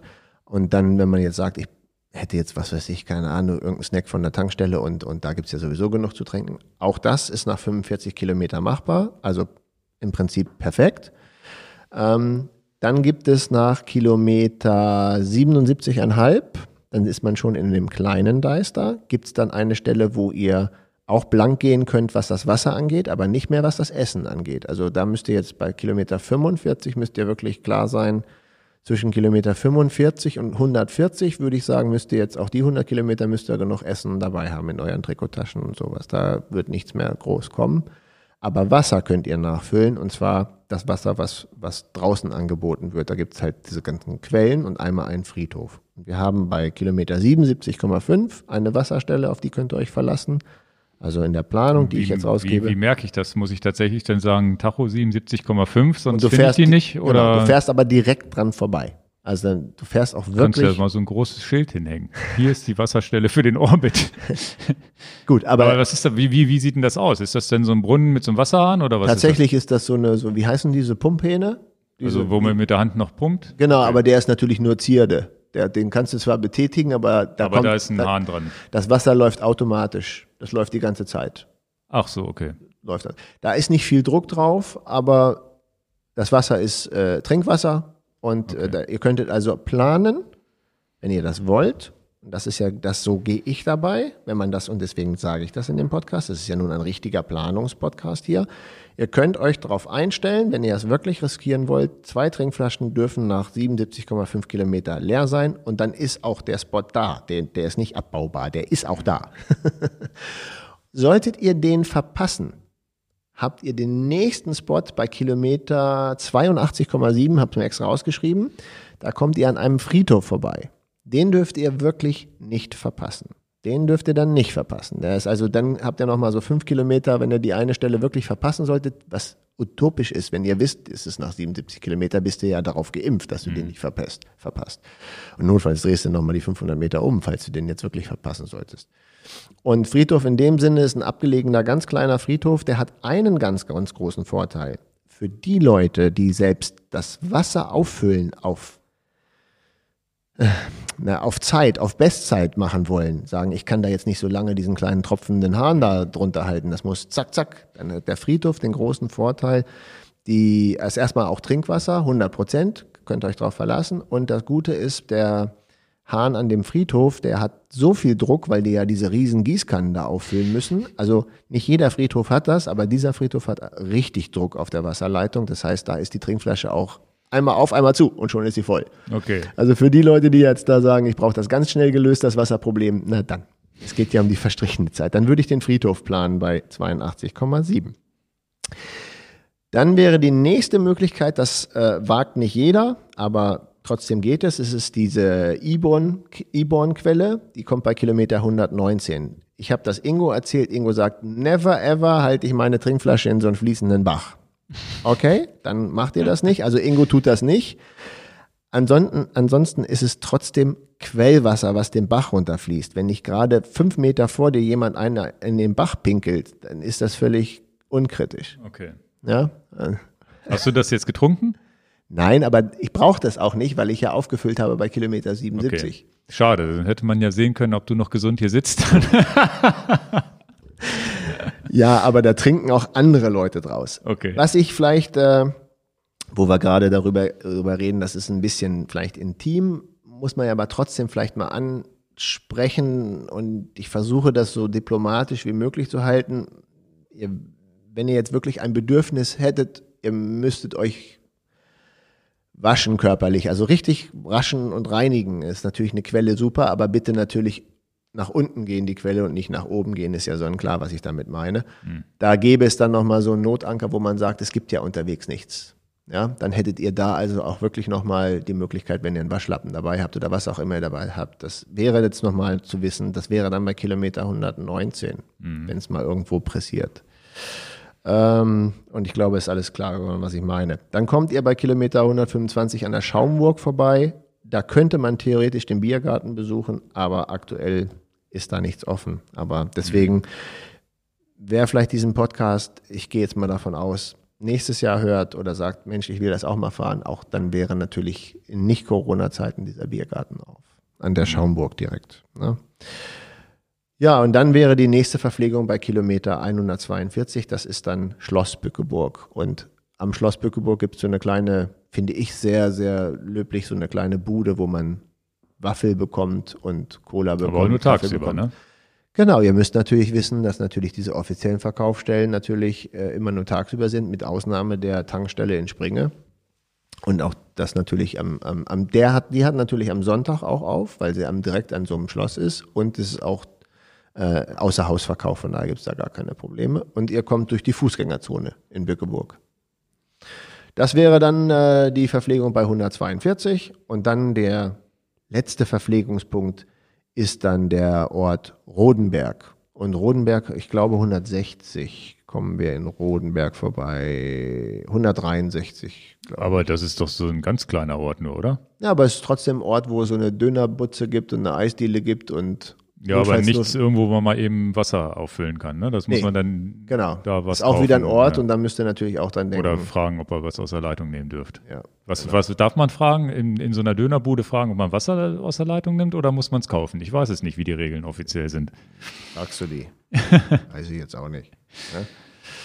Ja, und äh, ja, 175 ist Rodenberg, Entschuldigung, habe ja, okay. ich, hab ich äh, mir gesagt. Und ja, und den müsst ihr in jedem Fall mitnehmen weil es sind zwar nur 25 Kilometer dann noch durch den Deister zum Ziel, von 175 bis 200, aber. Aber es sind zwei Stunden, ne? Oder drei? Aber es sind natürlich auch ein paar Berge dann ganz zum Schluss noch drin. Das heißt, da seht zu, dass er bitte nicht sagt, oh, ich habe nur noch 25 Kilometer, ich habe jetzt nur noch eine halbe Trinkflasche. Nee, das geht wirklich nicht. Okay.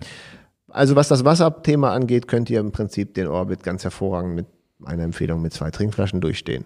Gut, aber wenn ich das jetzt richtig höre, dann wäre ich jetzt schon so, dass ich sagen würde, da nehme ich eine Riesenladung an Riegeln mit, weil ich nicht weiß, ob die Tanke aufhat, ob die das haben, was ich haben will und so weiter, ob ich das vertrage, was die da kriegen und ob ich irgendwo unterwegs nochmal eine Pommes rausholen kann, ist in Corona-Zeiten auch schwierig, wo man nicht weiß, ob das Pommes klappt oder nicht. ich jetzt nicht wo. Naja, in diesem Biergarten oder sowas. Ne? Das ist ja zu. Ja, ja, also. Es gibt keinen Außerhausverkauf muss man gucken, ob es das denn irgendwann wieder gibt oder nicht. Also im Mai, Juni hätte man ja vielleicht eine Chance, dass eine Außengastronomie wieder möglich wäre. Man weiß es nicht. Aber das ja, ist ja schon so, dass ne? man relativ auf sich selber, essensmäßig ja komplett auf sich selber angewiesen ist. Und tatsächlich wäre meine Variante auch immer eine, also ich würde immer zwei, die, die dritte Flasche immer voll lassen und immer nur die mit, versuchen mit zwei Flaschen zu arbeiten, aber die dritte als Backup immer noch zu behalten. Genau. Wäre jetzt wahrscheinlich so meine Strategie. So, so habe ich es, wie gesagt, auch ja. gemacht. Ne? Ja. Und dann Essen, Essen eigentlich so planen, als würde ich nichts kriegen. Genau. Ja. Okay. Ja, wie gesagt, was 100% klar ist, ist die Tankstelle in Springer bei Kilometer 45. Ja, aber, aber da, wie gesagt, da braucht man ja eigentlich auch nichts. Da habe ich auch noch keinen Hunger. Ja, denk nochmal dran, wer jetzt in Bückeburg steigt, startet, der Ja, wenn das, du woanders startest, ja, klar. Okay. Gut. Ja, also das wäre verpflegungstechnisch aber ist der Orbit eigentlich ziemlich gut. Man darf ja theoretisch auch von der Strecke runtergehen, sich was woanders zu essen kaufen, wieder drauf fahren. Das heißt, die Punkte, die du jetzt genannt hast, sind ja direkt auf der Strecke. Man Exakt. kann auch per Google gucken, naja, ist jetzt hier irgendwo eine Dönerbude in Bückeburg, die nicht an der Strecke liegt, dann fahre ich da kurz hin und Ab.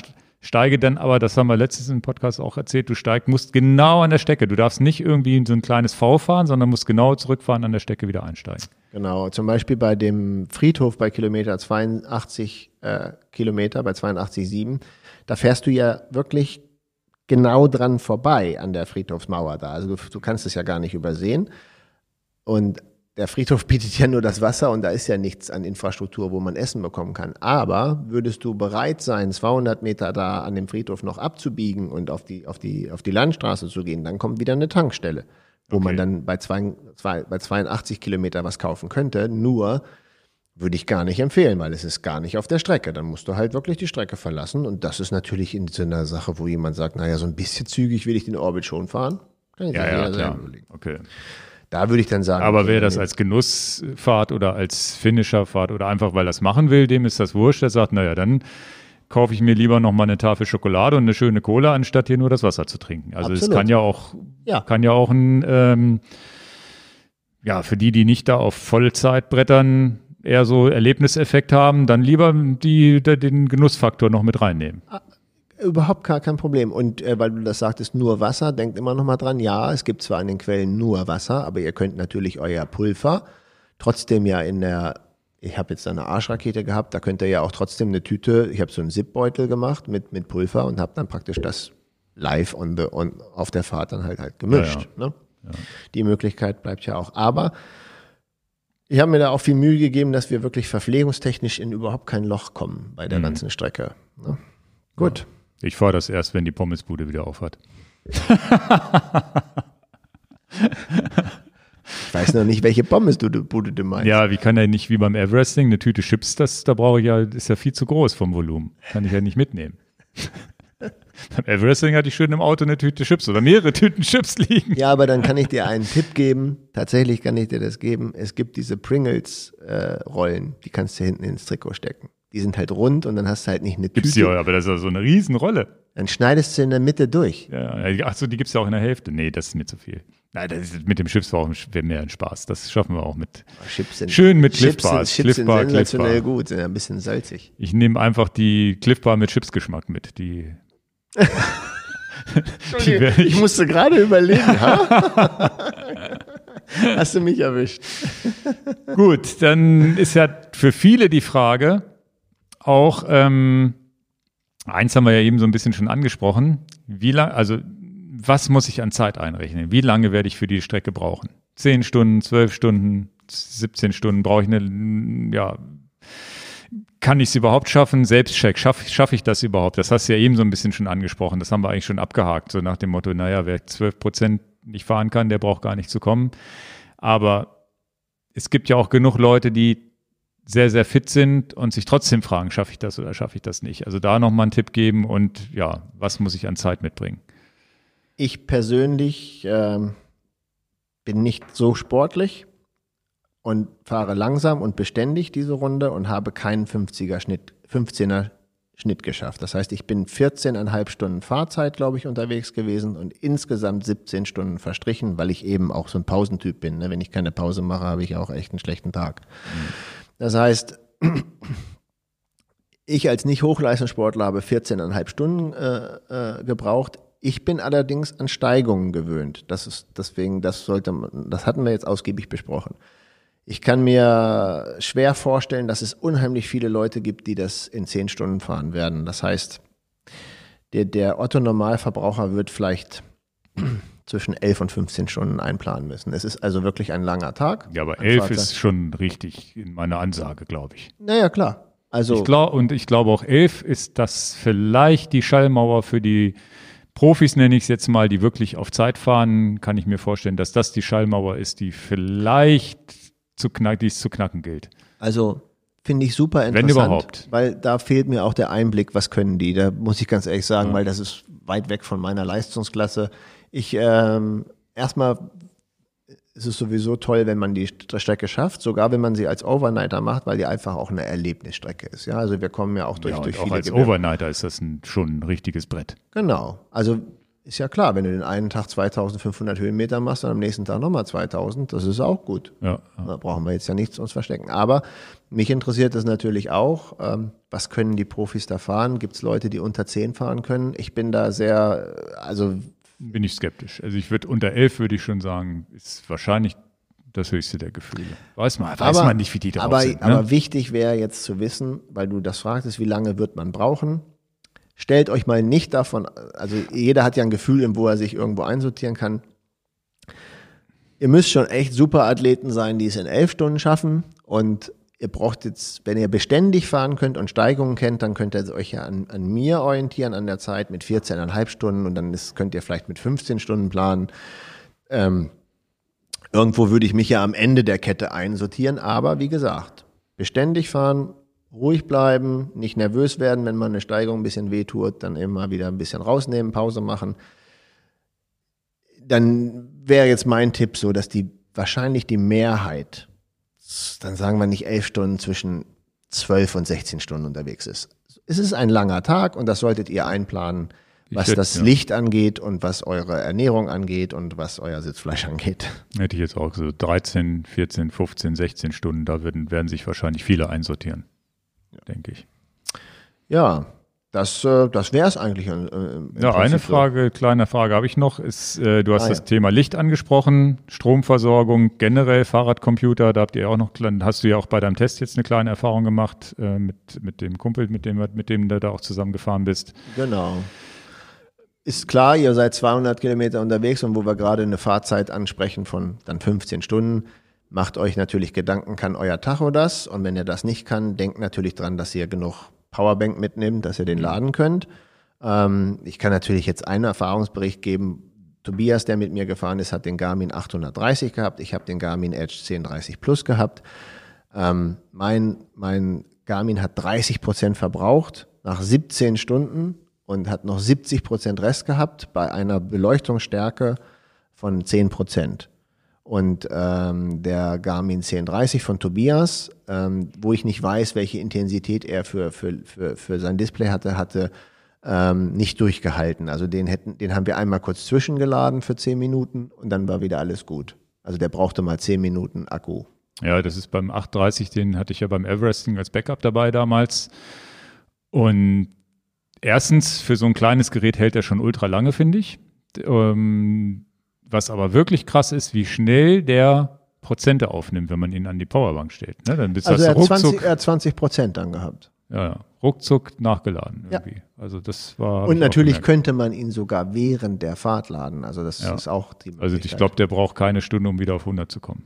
Aber das nochmal als Hinweis, ihr werdet sicherlich irgendwo 10 Minuten Pause machen und dann vergesst euer Gerät nicht. Wenn es, wie gesagt, bei dem 1030 Plus mit 10% Beleuchtungsstärke braucht ihr euch gar keine Gedanken machen. Da könnt ihr auch drei Tage fahren. Aber bei kleineren Geräten müsst ihr gucken, ähm, dass ihr das jedenfalls auch im Hintergrund behaltet. Und natürlich habe ich, äh, weil ich so langsam unterwegs war, wir hatten dann zum Schluss 70 Kilometer äh, Regen und dann wurde ich immer langsamer und immer langsamer und äh, tatsächlich hat der Akku von meiner Lupine-Lampe nicht äh, ganz, die SL7 nicht ganz durchgehalten. Also es fehlten tatsächlich die letzten fünf Kilometer, musste ich mit Handylicht fahren. Ähm, auch da habe ich den Fehler gemacht, ich hätte doch zwei Akkus für die Lupine-Lampe mitnehmen müssen. Also auch da prüft, wie lange hält euer Licht, mit welcher Lichtintensität. Auch ich habe da mich verschätzt, weil ich auch nicht gedacht habe, dass ich so, so lange unterwegs bin. Also habe mich da auch verschätzt. Und das geht böse aus. Ähm, ihr könnt nicht bei Dunkelheit im Wald die Trails fahren, das geht nicht. Also da, da hätte ich auch Angst um euer Leben. Das geht wirklich nicht. Ihr müsst Licht haben, ansonsten ist das Ding zu Ende. Ja. Und mit dem Licht haushalten, ne? Bei dir war auch so ein bisschen der Fehler, dass du hättest ein bisschen haushalten müssen wahrscheinlich, ne? Ja, hat man geiles Licht, macht es auch an. Ne? Ja, ja, ja. Ja, also Stromversorgung, bitte denkt daran. Es gibt ganz oft diese enttäuschten Sachen, boah, jetzt habe ich die Fahrt bei 180 war sie zu Ende, weil ich keinen keinen Strom mehr hatte. Das sollte euch doch leider bei so einer hammercoolen Fahrt, vielleicht ist es die Fahrt eures, eures Jahres oder so, dann wollt ihr die vielleicht doch auch aufgezeichnet haben. Okay.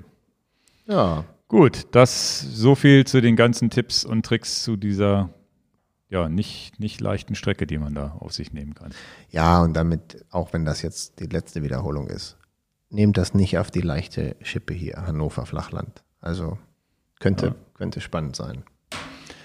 Alles Ach, Schutzhütte, äh, Overnighter, würde ich Ach gerne so. noch einen Tipp geben. Mhm.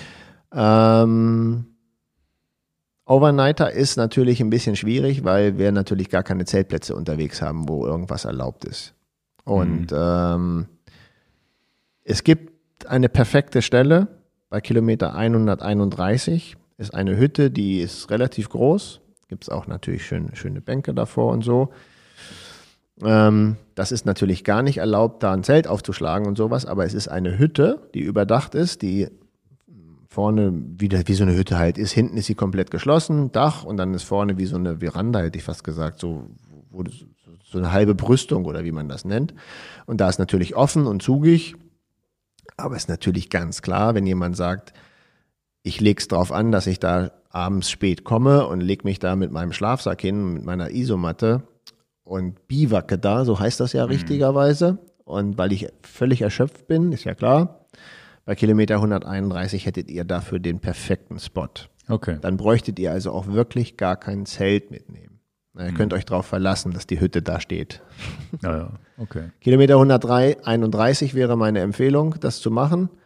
Dann habt ihr am nächsten Tag nochmal 70 und äh, ja. Okay. So 100, 100 ist nicht gut, weil da kommt nichts.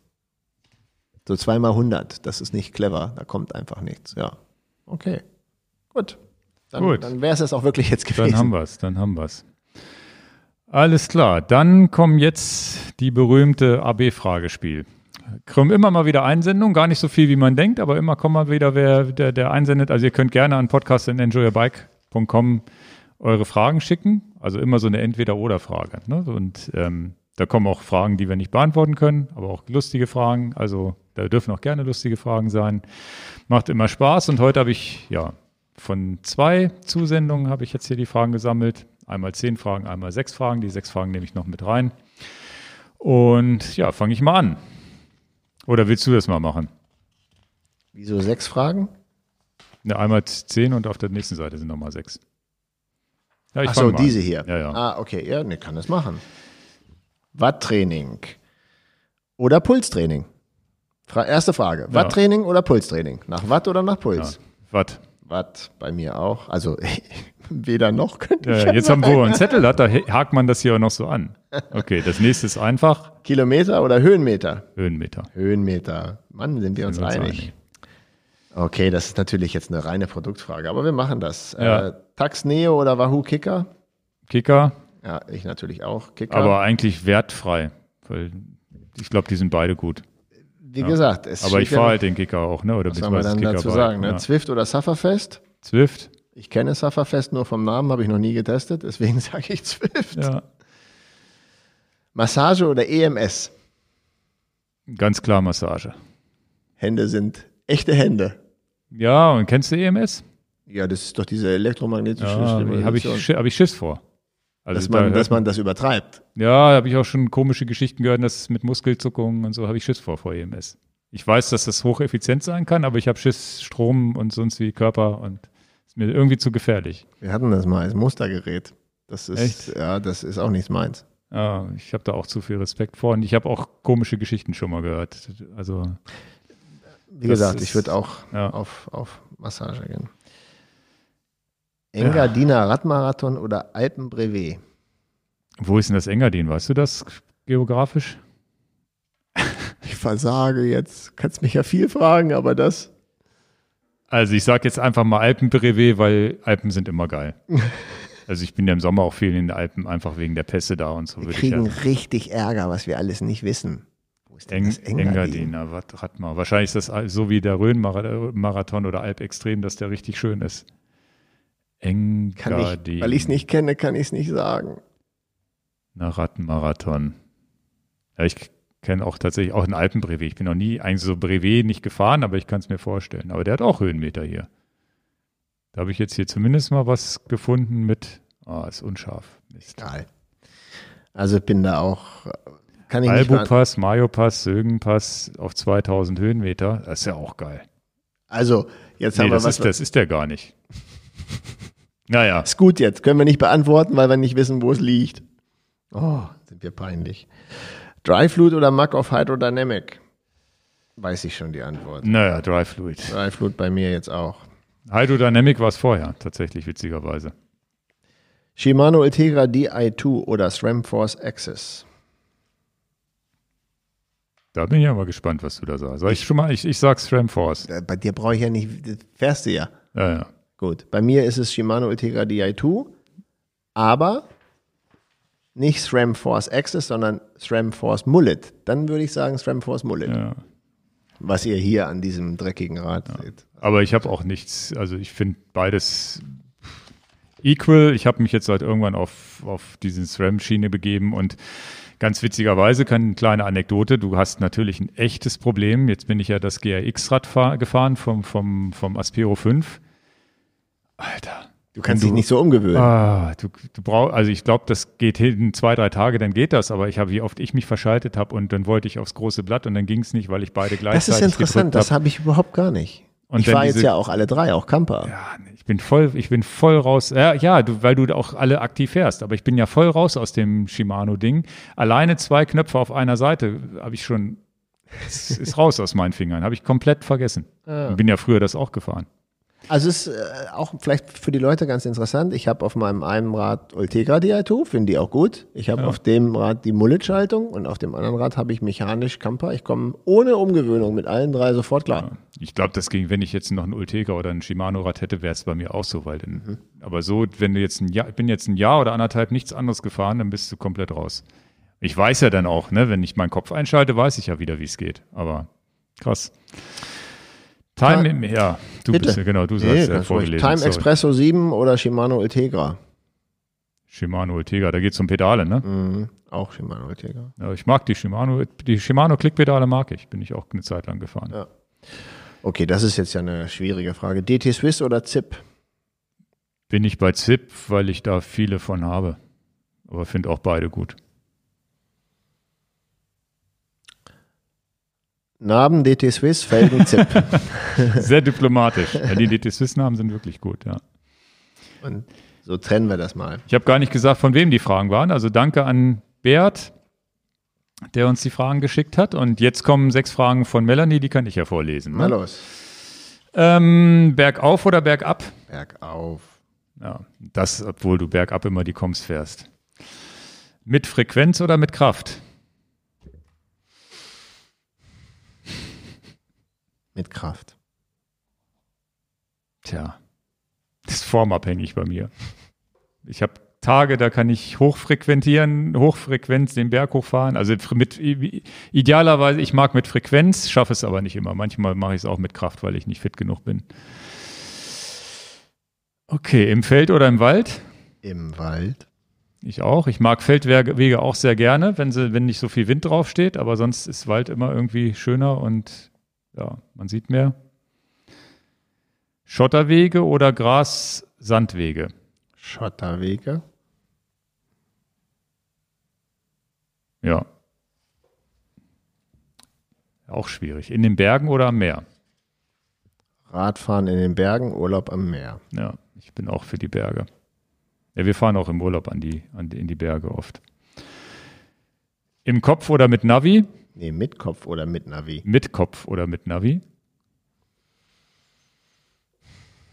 Ja, aktuell natürlich mit Navi, aber ich finde es auch mal ganz cool, das mal wegzulassen. Aber aktuell dann eher ja, mit Navi.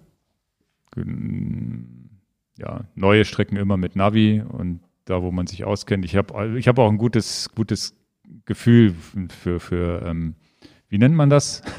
Ja, Das Orientierungssinn. Orientierungssinn. Ich habe einen guten Orientierungssinn. Also es macht auch Spaß, sich einfach treiben zu lassen. Aber tatsächlich, egal was man macht, man macht es ja dann doch in Komoot und guckt mal und plant und so weiter, würde ich auch sagen mit Navi. Lerche oder Eule? Lerche. Eule ist der Langschläfer, ne? Oder ist die, die Lerche der Langschläfer? Das weiß ich nicht, wer der Langschläfer ist, aber Eule finde ich optisch nicht so gut. Ja, es geht doch ums frühe Aufstehen, oder nicht? Ist man eher der, der früh losfährt oder der, der spät losfährt? Hätte ich jetzt gedacht. Ich weiß aber nicht, welches von beiden welches ist. Ich würde jetzt sagen, die Eule schläft Eule ist nachtaktiv. und die Lerche. Weiß ich doch nicht. Eule finde ich nicht optisch schön. Also bitte nochmal in die Kommentare schreiben, wie das gemeint ist.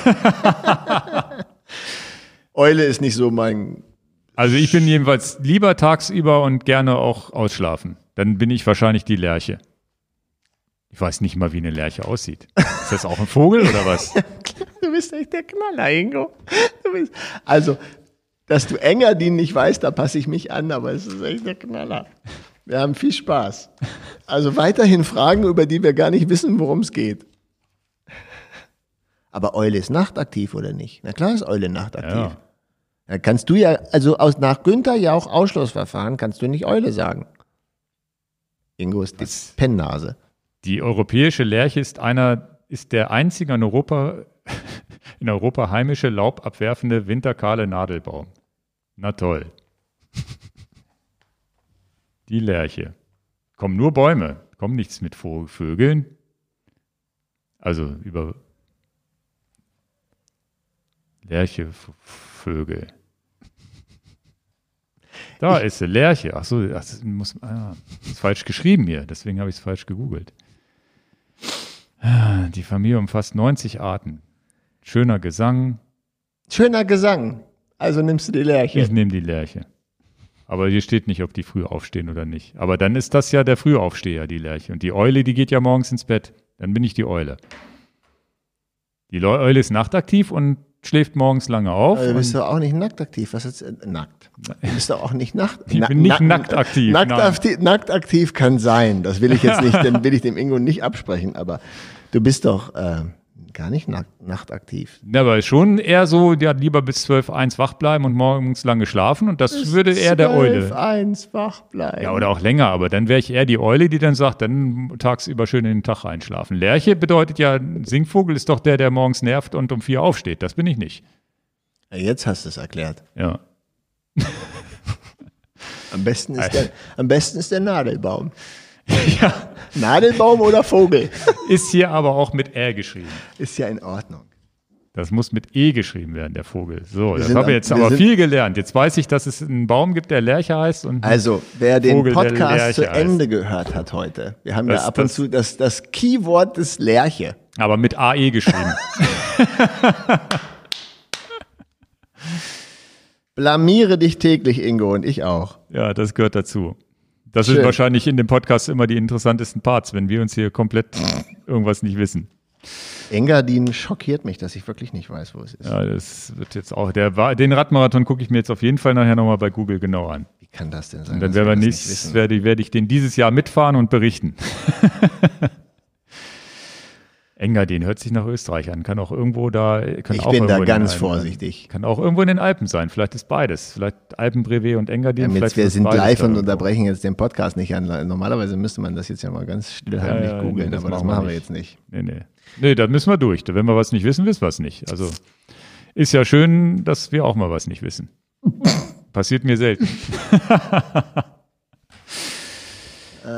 Führen, Alles führen klar. Sie gerne Selbstgespräche? Nein. Nur wenn ich den Rat eines echten Experten brauche. Genau. So, los geht's. Picks. So, die Picks für heute.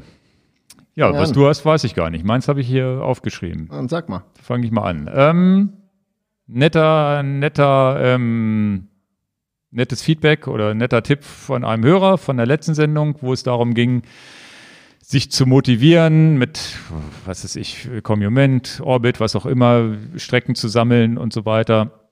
Und da hatten wir im letzten Podcast eher so diese Sache, naja, man hat so eine Art Wettkampf, man hat vielleicht auch eine große Herausforderung, was das angeht.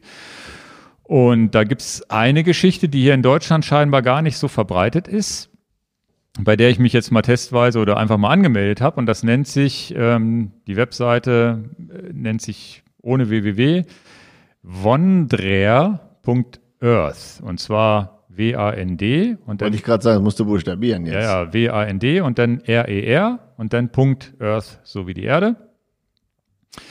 Verlinke ich natürlich auch. Und da ist der Ansatz nämlich ein anderer und den finde ich sehr schön für Leute, die nicht so competitive unterwegs sein wollen, aber eine Herausforderung brauchen, ja, Kilometer zu sammeln. Und da geht's darum, da gibt's auch Ranglisten. Und in der Rangliste kommst du dann hoch, wenn du in deinem Bereich oder was weiß ich, das kann, lässt sich aufsplitten von Deutschland auf Niedersachsen auf Region Hannover. Und für alles, für jede, für jede, für jeden Maßstab gibt es eine Rangliste, wo man sich nach oben arbeiten kann, indem man neue Straßen fährt. Das heißt, es zählen für die nur die Kilometer, die du vorher noch nicht gefahren bist. Das heißt, wenn ich jetzt meine Kronsberg-Runde fahre, ist ganz witzig, habe ich jetzt ja ein paar Mal gemacht, auch fürs Aspero-Video, eine Kronsberg-Runde gefahren. Und ähm, die bin ich ja schon hundertmal gefahren, habe aber so eine kleine Abweichung gehabt von vier Kilometern. Und dann wird das wieder als Das neue sind Sache. vier neue Kilometer, die ich gefahren sind. Die bringen mich in der Rangliste nicht wirklich nach vorne. Ich hätte halt einfach mal eine komplett andere Strecke fahren müssen. 20, 30 Kilometer. Einfach jeden, jeden Zentimeter in Hannover abfahren, dann bist du der Führende in Hannover. Und was auch ganz nett ist, ähm, habe ich mich erst gewundert, weil du verknüpft das auch wieder mit Strava irgendwie. Der holt sich also die Fahrten von Strava. Er schreibt aber auch zu Strava zurück, wenn ich jetzt gefahren bin, wie viele neue Kilometer ich meiner Strecke hatte. Das heißt, wenn du jetzt bei mir bei Strava guckst, steht da drin, ähm, 4 point, also auf Englisch 4.15 New Kilometers. Das heißt, bei meiner Aspero-Fahrt waren halt 4, Komma irgendwas Kilometer neu.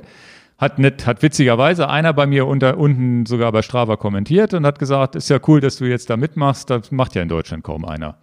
Und deswegen pick ich das jetzt mal. Aber man kann es jetzt zum Beispiel nicht auf den Deister begrenzen. Das geht natürlich nicht. Das wäre Ich- dann Region Hannover. Genau, Region Hannover ist, glaube ich, der kleinste Maßstab. Aber ist ja egal. Viele Kilometer in der Region Hannover bringen dich da nach vorne. Und es waren jetzt äh, zumindest so, dass jetzt waren nicht viele in der Region Hannover. Ich glaube, interessant wird es, wenn man in Deutschland weit guckt, sind da ein paar hundert in der Rangliste. Hier in Hannover waren, war ich irgendwie 14. von 30 oder so. Aber da kann man sich auch nach vorne arbeiten. Und ich finde es halt eine charmante Geschichte, wo man unabhängig von den vielen Watt, die man vielleicht fährt, sich in einer Rangliste nach oben fährt, indem man einfach schlau fährt oder GPS-mäßig einfach neue Strecken erkundet, die Gegend erkundet, was Neues kennenlernt. Also ein bisschen auch wieder dieses Motto mehr Erlebnis. Finde ich eine coole Sache. Das pick ich Gucke jetzt ich, hier mit. auch- guck ich mir auch mal an. Also Ja. ist ja schon cool zu sagen, ähm, na gut, aber ich komme natürlich in viele Bereiche von Hannover, in Regionen nicht vorbei. Na, mal sehen. Ja, aber und wenn man- du Hannover hast, dann hast du natürlich auch viele Ortschaften dabei. Das heißt auch selbst Ortschaften, also äh, Straßen in, in Wohngebieten wären ja neu. Du kannst ja theoretisch einmal durch Basinghausen kreuz und quer alle Straßen abfahren hast und das für 50 Kilometer. Also interessant wäre mal zu wissen, wenn man in Basinghausen das ganze Raster abfährt, wie viele Kilometer sind. Das sind bestimmt auch 30 oder 40. Wenn du jede Straße mal irgendwie kreuz und quer fährst und jede mal durchkreuzt, Nee. na, wir können wir ja mal eine Wette abschließen, wie viel das sind. Du bist ja super. Eine Wette abschließen, dann muss ich die Scheiße auch fahren. Das ist ja nichts. Also ich kann das gerne für dich in Komoot klicken, aber fahren, ich fahre doch da nicht durch jede Straße. Ich würde schätzen 40 kriegt man zusammen. Du musst ja, wenn, wenn du durch so ein kleines Wohngebiet, jede, durch jeden, um jeden Nein. Häuserblock musst du ja einmal fahren. Und dann manche Strecken musst du noch doppelt fahren, weil du ja sonst nicht wieder dahin kommst, um die Strecke abzufahren. Könnte ich mir vorstellen, dass man 40 ersetzt. Also wenn so ich mal total Langeweile habe, dann klicke ich das mal in Komoot. Fahren kannst du dir. Solange keine Ausgangssperren sind, bis nächste Woche kannst du das ja nochmal nachts ausprobieren, weil tagsüber ist ja kein Box, viel zu viel Verkehr. Aber nachts kannst du ja mal so sagen, voll durch die ganzen Wohngebiete da brettern. Das ist ja auch ein interessanter GPS-Track hinterher. Das kannst du wohl sagen. Das ist, äh, Vielleicht nicht so interessant wie mein Tennisplatz, auf dem ich rumlaufe, aber immerhin. die Frage wäre, würdest du es innerhalb von 365 Tagen schaffen, durch ganz Hannover zu fahren? Nicht nur Hannover Stadt. Ja. Würdest du in 365 Tagen schaffen, jede Straße einmal gefahren zu sein? Kann ich mir vorstellen. Ich war ja mal Taxifahrer in Hannover früher in meinen Studienzeiten. Das heißt, das ist, ist ja gar nicht so viel. machbar. wenn Basinghausen das Nest 40 Kilometer haben soll, wie viel soll in Hannover haben? Dann 300 oder was? ja, locker. 300 Kilometer in Hannover spielst du? Ja, du musst ja, wie gesagt, wenn du, wenn du jetzt, wenn du jetzt die Achse Fahrenwalder Straße nimmst und jede Zufahrtsstraße nimmst, jede Zufahrtsstraße zur Fahrenwalder sind ja schon mal zwei, drei oder zehn Kilometer, die du einmal fahren musst. Wenn ich jetzt von, von, von der Potby zur Fahrenwalder rüberfahre, sind schon mal zehn und davon habe ich vier oder fünf Zufahrtsstraßen, die ich ja schon alleine fahren muss, plus die Gitterstraßen noch zwischen Ist wahrscheinlich so, dass ich mich äh, vielleicht verschätze, aber das Ich würde sagen, das ist richtig. Da könnte viel. man mal richtig eine Wette. Also, wer das jetzt genau weiß, wie viel Straßenkilometer, ohne sie doppelt zu fahren, eine Stadt hat, wie man das rauskriegt. Also wer jetzt erst, wer, wer von euch Hannover einmal durch jede Straße in Hannover gefahren ist, der kriegt von uns ein T-Shirt. Das ist zu wenig, ne? Kannst du dir nicht ein bisschen was Besseres ausdenken? Ja, weiß ich jetzt so spontan nicht. Aber der kriegt was Signifikantes, sagen wir so. Genau, er kriegt was Signifikantes. Wer jede Straße in Hannover durchfährt. Ja. Da, da lassen wir irgend, irgendein Produkt, das ist dann schon 200, 300, 400 Euro wert. Irgendwie sowas. Gut, Kriegt da, kriegt lassen wir es dabei mal stehen. da Einkaufsgutschein. Ja. Nein, das macht er. Also kein. T-Shirt, das Da ist dann ja, zu wenig Nee, für da, so eine da wirst du Leistung. ja bescheuert. Denn, also es ist, glaube ich, auch eine harte Nummer zu sagen, Hannover abzuscannen. Ich glaube aber, dass du dann auch so eine Karte siehst, was du schon alles gefahren hast. Also das ist dann auch cool, wenn du das dann nicht an einem Tag fahren willst, hast du irgendwann eine Karte, wo du siehst, was du alles gefahren bist. Finde ich auf jeden Fall einen coolen Anreiz. Ja, ist ja alles gut. Insbesondere für die, die halt nicht so wettkampforientiert sind. Finde ich cool. Gut, haben wir's. Ach Cool, so, mein ja, Pick, dein mein Pick. Pick, ja, mein Pick ist, mein Pick hat auch tatsächlich was mit Fahrrad zu tun, aber nicht mit Fahrrad, sondern mit einer Marke, die bekannt ist, und zwar Michelin. Kennst du ja von den Reifen. Mhm. Tatsächlich taucht bei uns in den ganzen Reifentests ganz, ganz wenig Michelin auf. Also haben wir halt nicht, die sind nicht so präsent, wie Mhm. sie mal früher waren. Früher gab es halt schöne Rennradreifen von Michelin, die ziemlich präsent waren. Äh, Pro Race hießen die, glaube ich. Äh, ich habe den Namen vergessen. Ja. Aber das ist schon, schon länger her und, und jetzt so, so richtig präsent sind sie aktuell nicht, obwohl sie sicherlich auch gute Produkte haben. Und ich habe auch mal ein paar Gravel-Reifen von denen getestet. Also doof sind die ja auch nicht, aber sie tauchen in den berühmten Nennungen von Reifen nicht so viel auf. Ne? Es taucht halt immer, immer die gleichen Pappenhaine auf und Michelin ist nicht dabei. Und dann gab es neulich eine Reportage auf Arte, deswegen ist mein Pick die Reportage von Arte und auch zu finden in der Mediathek hier auch beim ZDF von dem Restaurantführer von Michelin. Und ich weiß nicht, warum ich so einen Knack, Knick im Kopf hatte. Ich dachte immer, das hat mit der Reifenbude Michelin ja gar nichts zu tun, was ja gar nicht stimmt. Und äh, das ist dieser Restaurantführer mit den, mit den Sternen. Ne? Ja, ja. Ein Stern, zwei Stern, drei Sterne Restaurant. Und dann so richtig Motivation hatte ich eigentlich nicht, das zu gucken. Und dann habe ich aber den Einstieg gehört. So, also nicht richtig hingeguckt, sondern habe ich den Einstieg gehört, wo dann äh, die Geschichte erzählt wurde, wie es dazu gekommen ist. Und das fand ich interessant und bin dann hängen geblieben. Und die, kennst, wüsstest du, wie es dazu gekommen ist? Nö. Oh, okay. Also es geht wirklich um die Brüder Michelin, die halt äh, Autoreifen auf den Markt gebracht haben und heute ist das ja, viele Leute fahren mit Autos viele Kilometer und haben ja viel Verschleiß und dann musst du nach 30, 40.000 Kilometern neue Reifen haben. Das heißt, die, die, die, die, die Branche Autoreifen hat ja Business, Reifenwechsel, Winter, Sommerreifen und so. Aber früher gab es halt gar nicht so viele Autos. Und ähm, dann hatten die eine, eine Strategie, wie man die Leute animieren kann, mehr Auto zu fahren. Und das war die Empfehlung, fahren Sie doch mal zu dem und dem Restaurant in dem und dem Ort, das können wir empfehlen. Da ist und, du lachst. Und das war, und das haben die in dieser, in dieser Arte-Dokumentation gleich am Anfang gebracht. Und dann bin ich hängen geblieben, wo ich dachte, das ist ja eine Idee. Nur damit die Leute einfach mehr Verschleiß an ihren Reifen haben, haben sie so einen, so einen, wie so einen, wie so einen Ausflugsführer gemacht. Krass. Und das, äh, genau. Und Können wir ich, nicht sowas auch machen, dass die Leute mehrere Rei- Fahrradreifen bei uns kaufen? Noch mehr. Deswegen hast du auch diesen Orbit so hart gemacht. Der Reifen ist durch nach 200 Kilometern. und, die Kette, und, die Kette. Und eine neue Kette braucht er, genau, wegen der Artenanstiege. Ja, ich habe jetzt auch wirklich au- ausnahmsweise, sonst das mache ich nie, ähm, das Rad mal wirklich so potten dahingestellt, wie die Fahrt hier war. Nicht, dass ihr euch wundert, nur Ja, ja. weil ich einfach dachte, das ist ja vielleicht ganz witzig im Podcast das mal zu lassen. Ansonsten sieht das nicht immer so aus. Aber da war ich genau wie du. Und dann freut mich ja, dass du auch schmunzelst, Ja, ja. wo ich sagte, was, was für eine Idee und Story. Und das war halt der, der Einstieg dazu. Ansonsten bin ich nicht so der Sterne, äh, äh, Küche, Besucher, Restaurant. Das ist nicht so meine Ja. Welt, obwohl ich auch gerne was esse, gar keine Frage.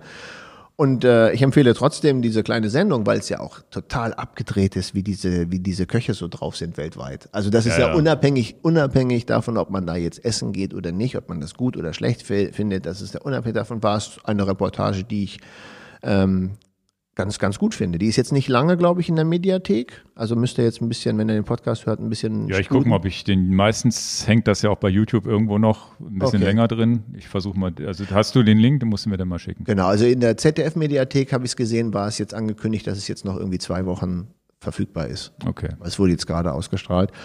Ja, aber ich war auch ganz verblüfft, dass das tatsächlich ja auch Michelin, ich dachte, es sind irgendwie zwei getrennte Michelin-Sachen. Ne, der eine Restaurantführer und hat mit den Reifen ja gar nichts zu tun. Ja, aber das okay. war mal der ursprüngliche Ding, deswegen ist das mein Pick, weil es irgendwie was mit Reifen zu tun hat. Alles klar. Ja, super. Dann vielen Dank für alle, die zugehört haben und ja, gute Fahrt. Wetter wird langsam besser. Bis bald. Viel Spaß beim Orbit dann. Ja. Ciao. Tschüss.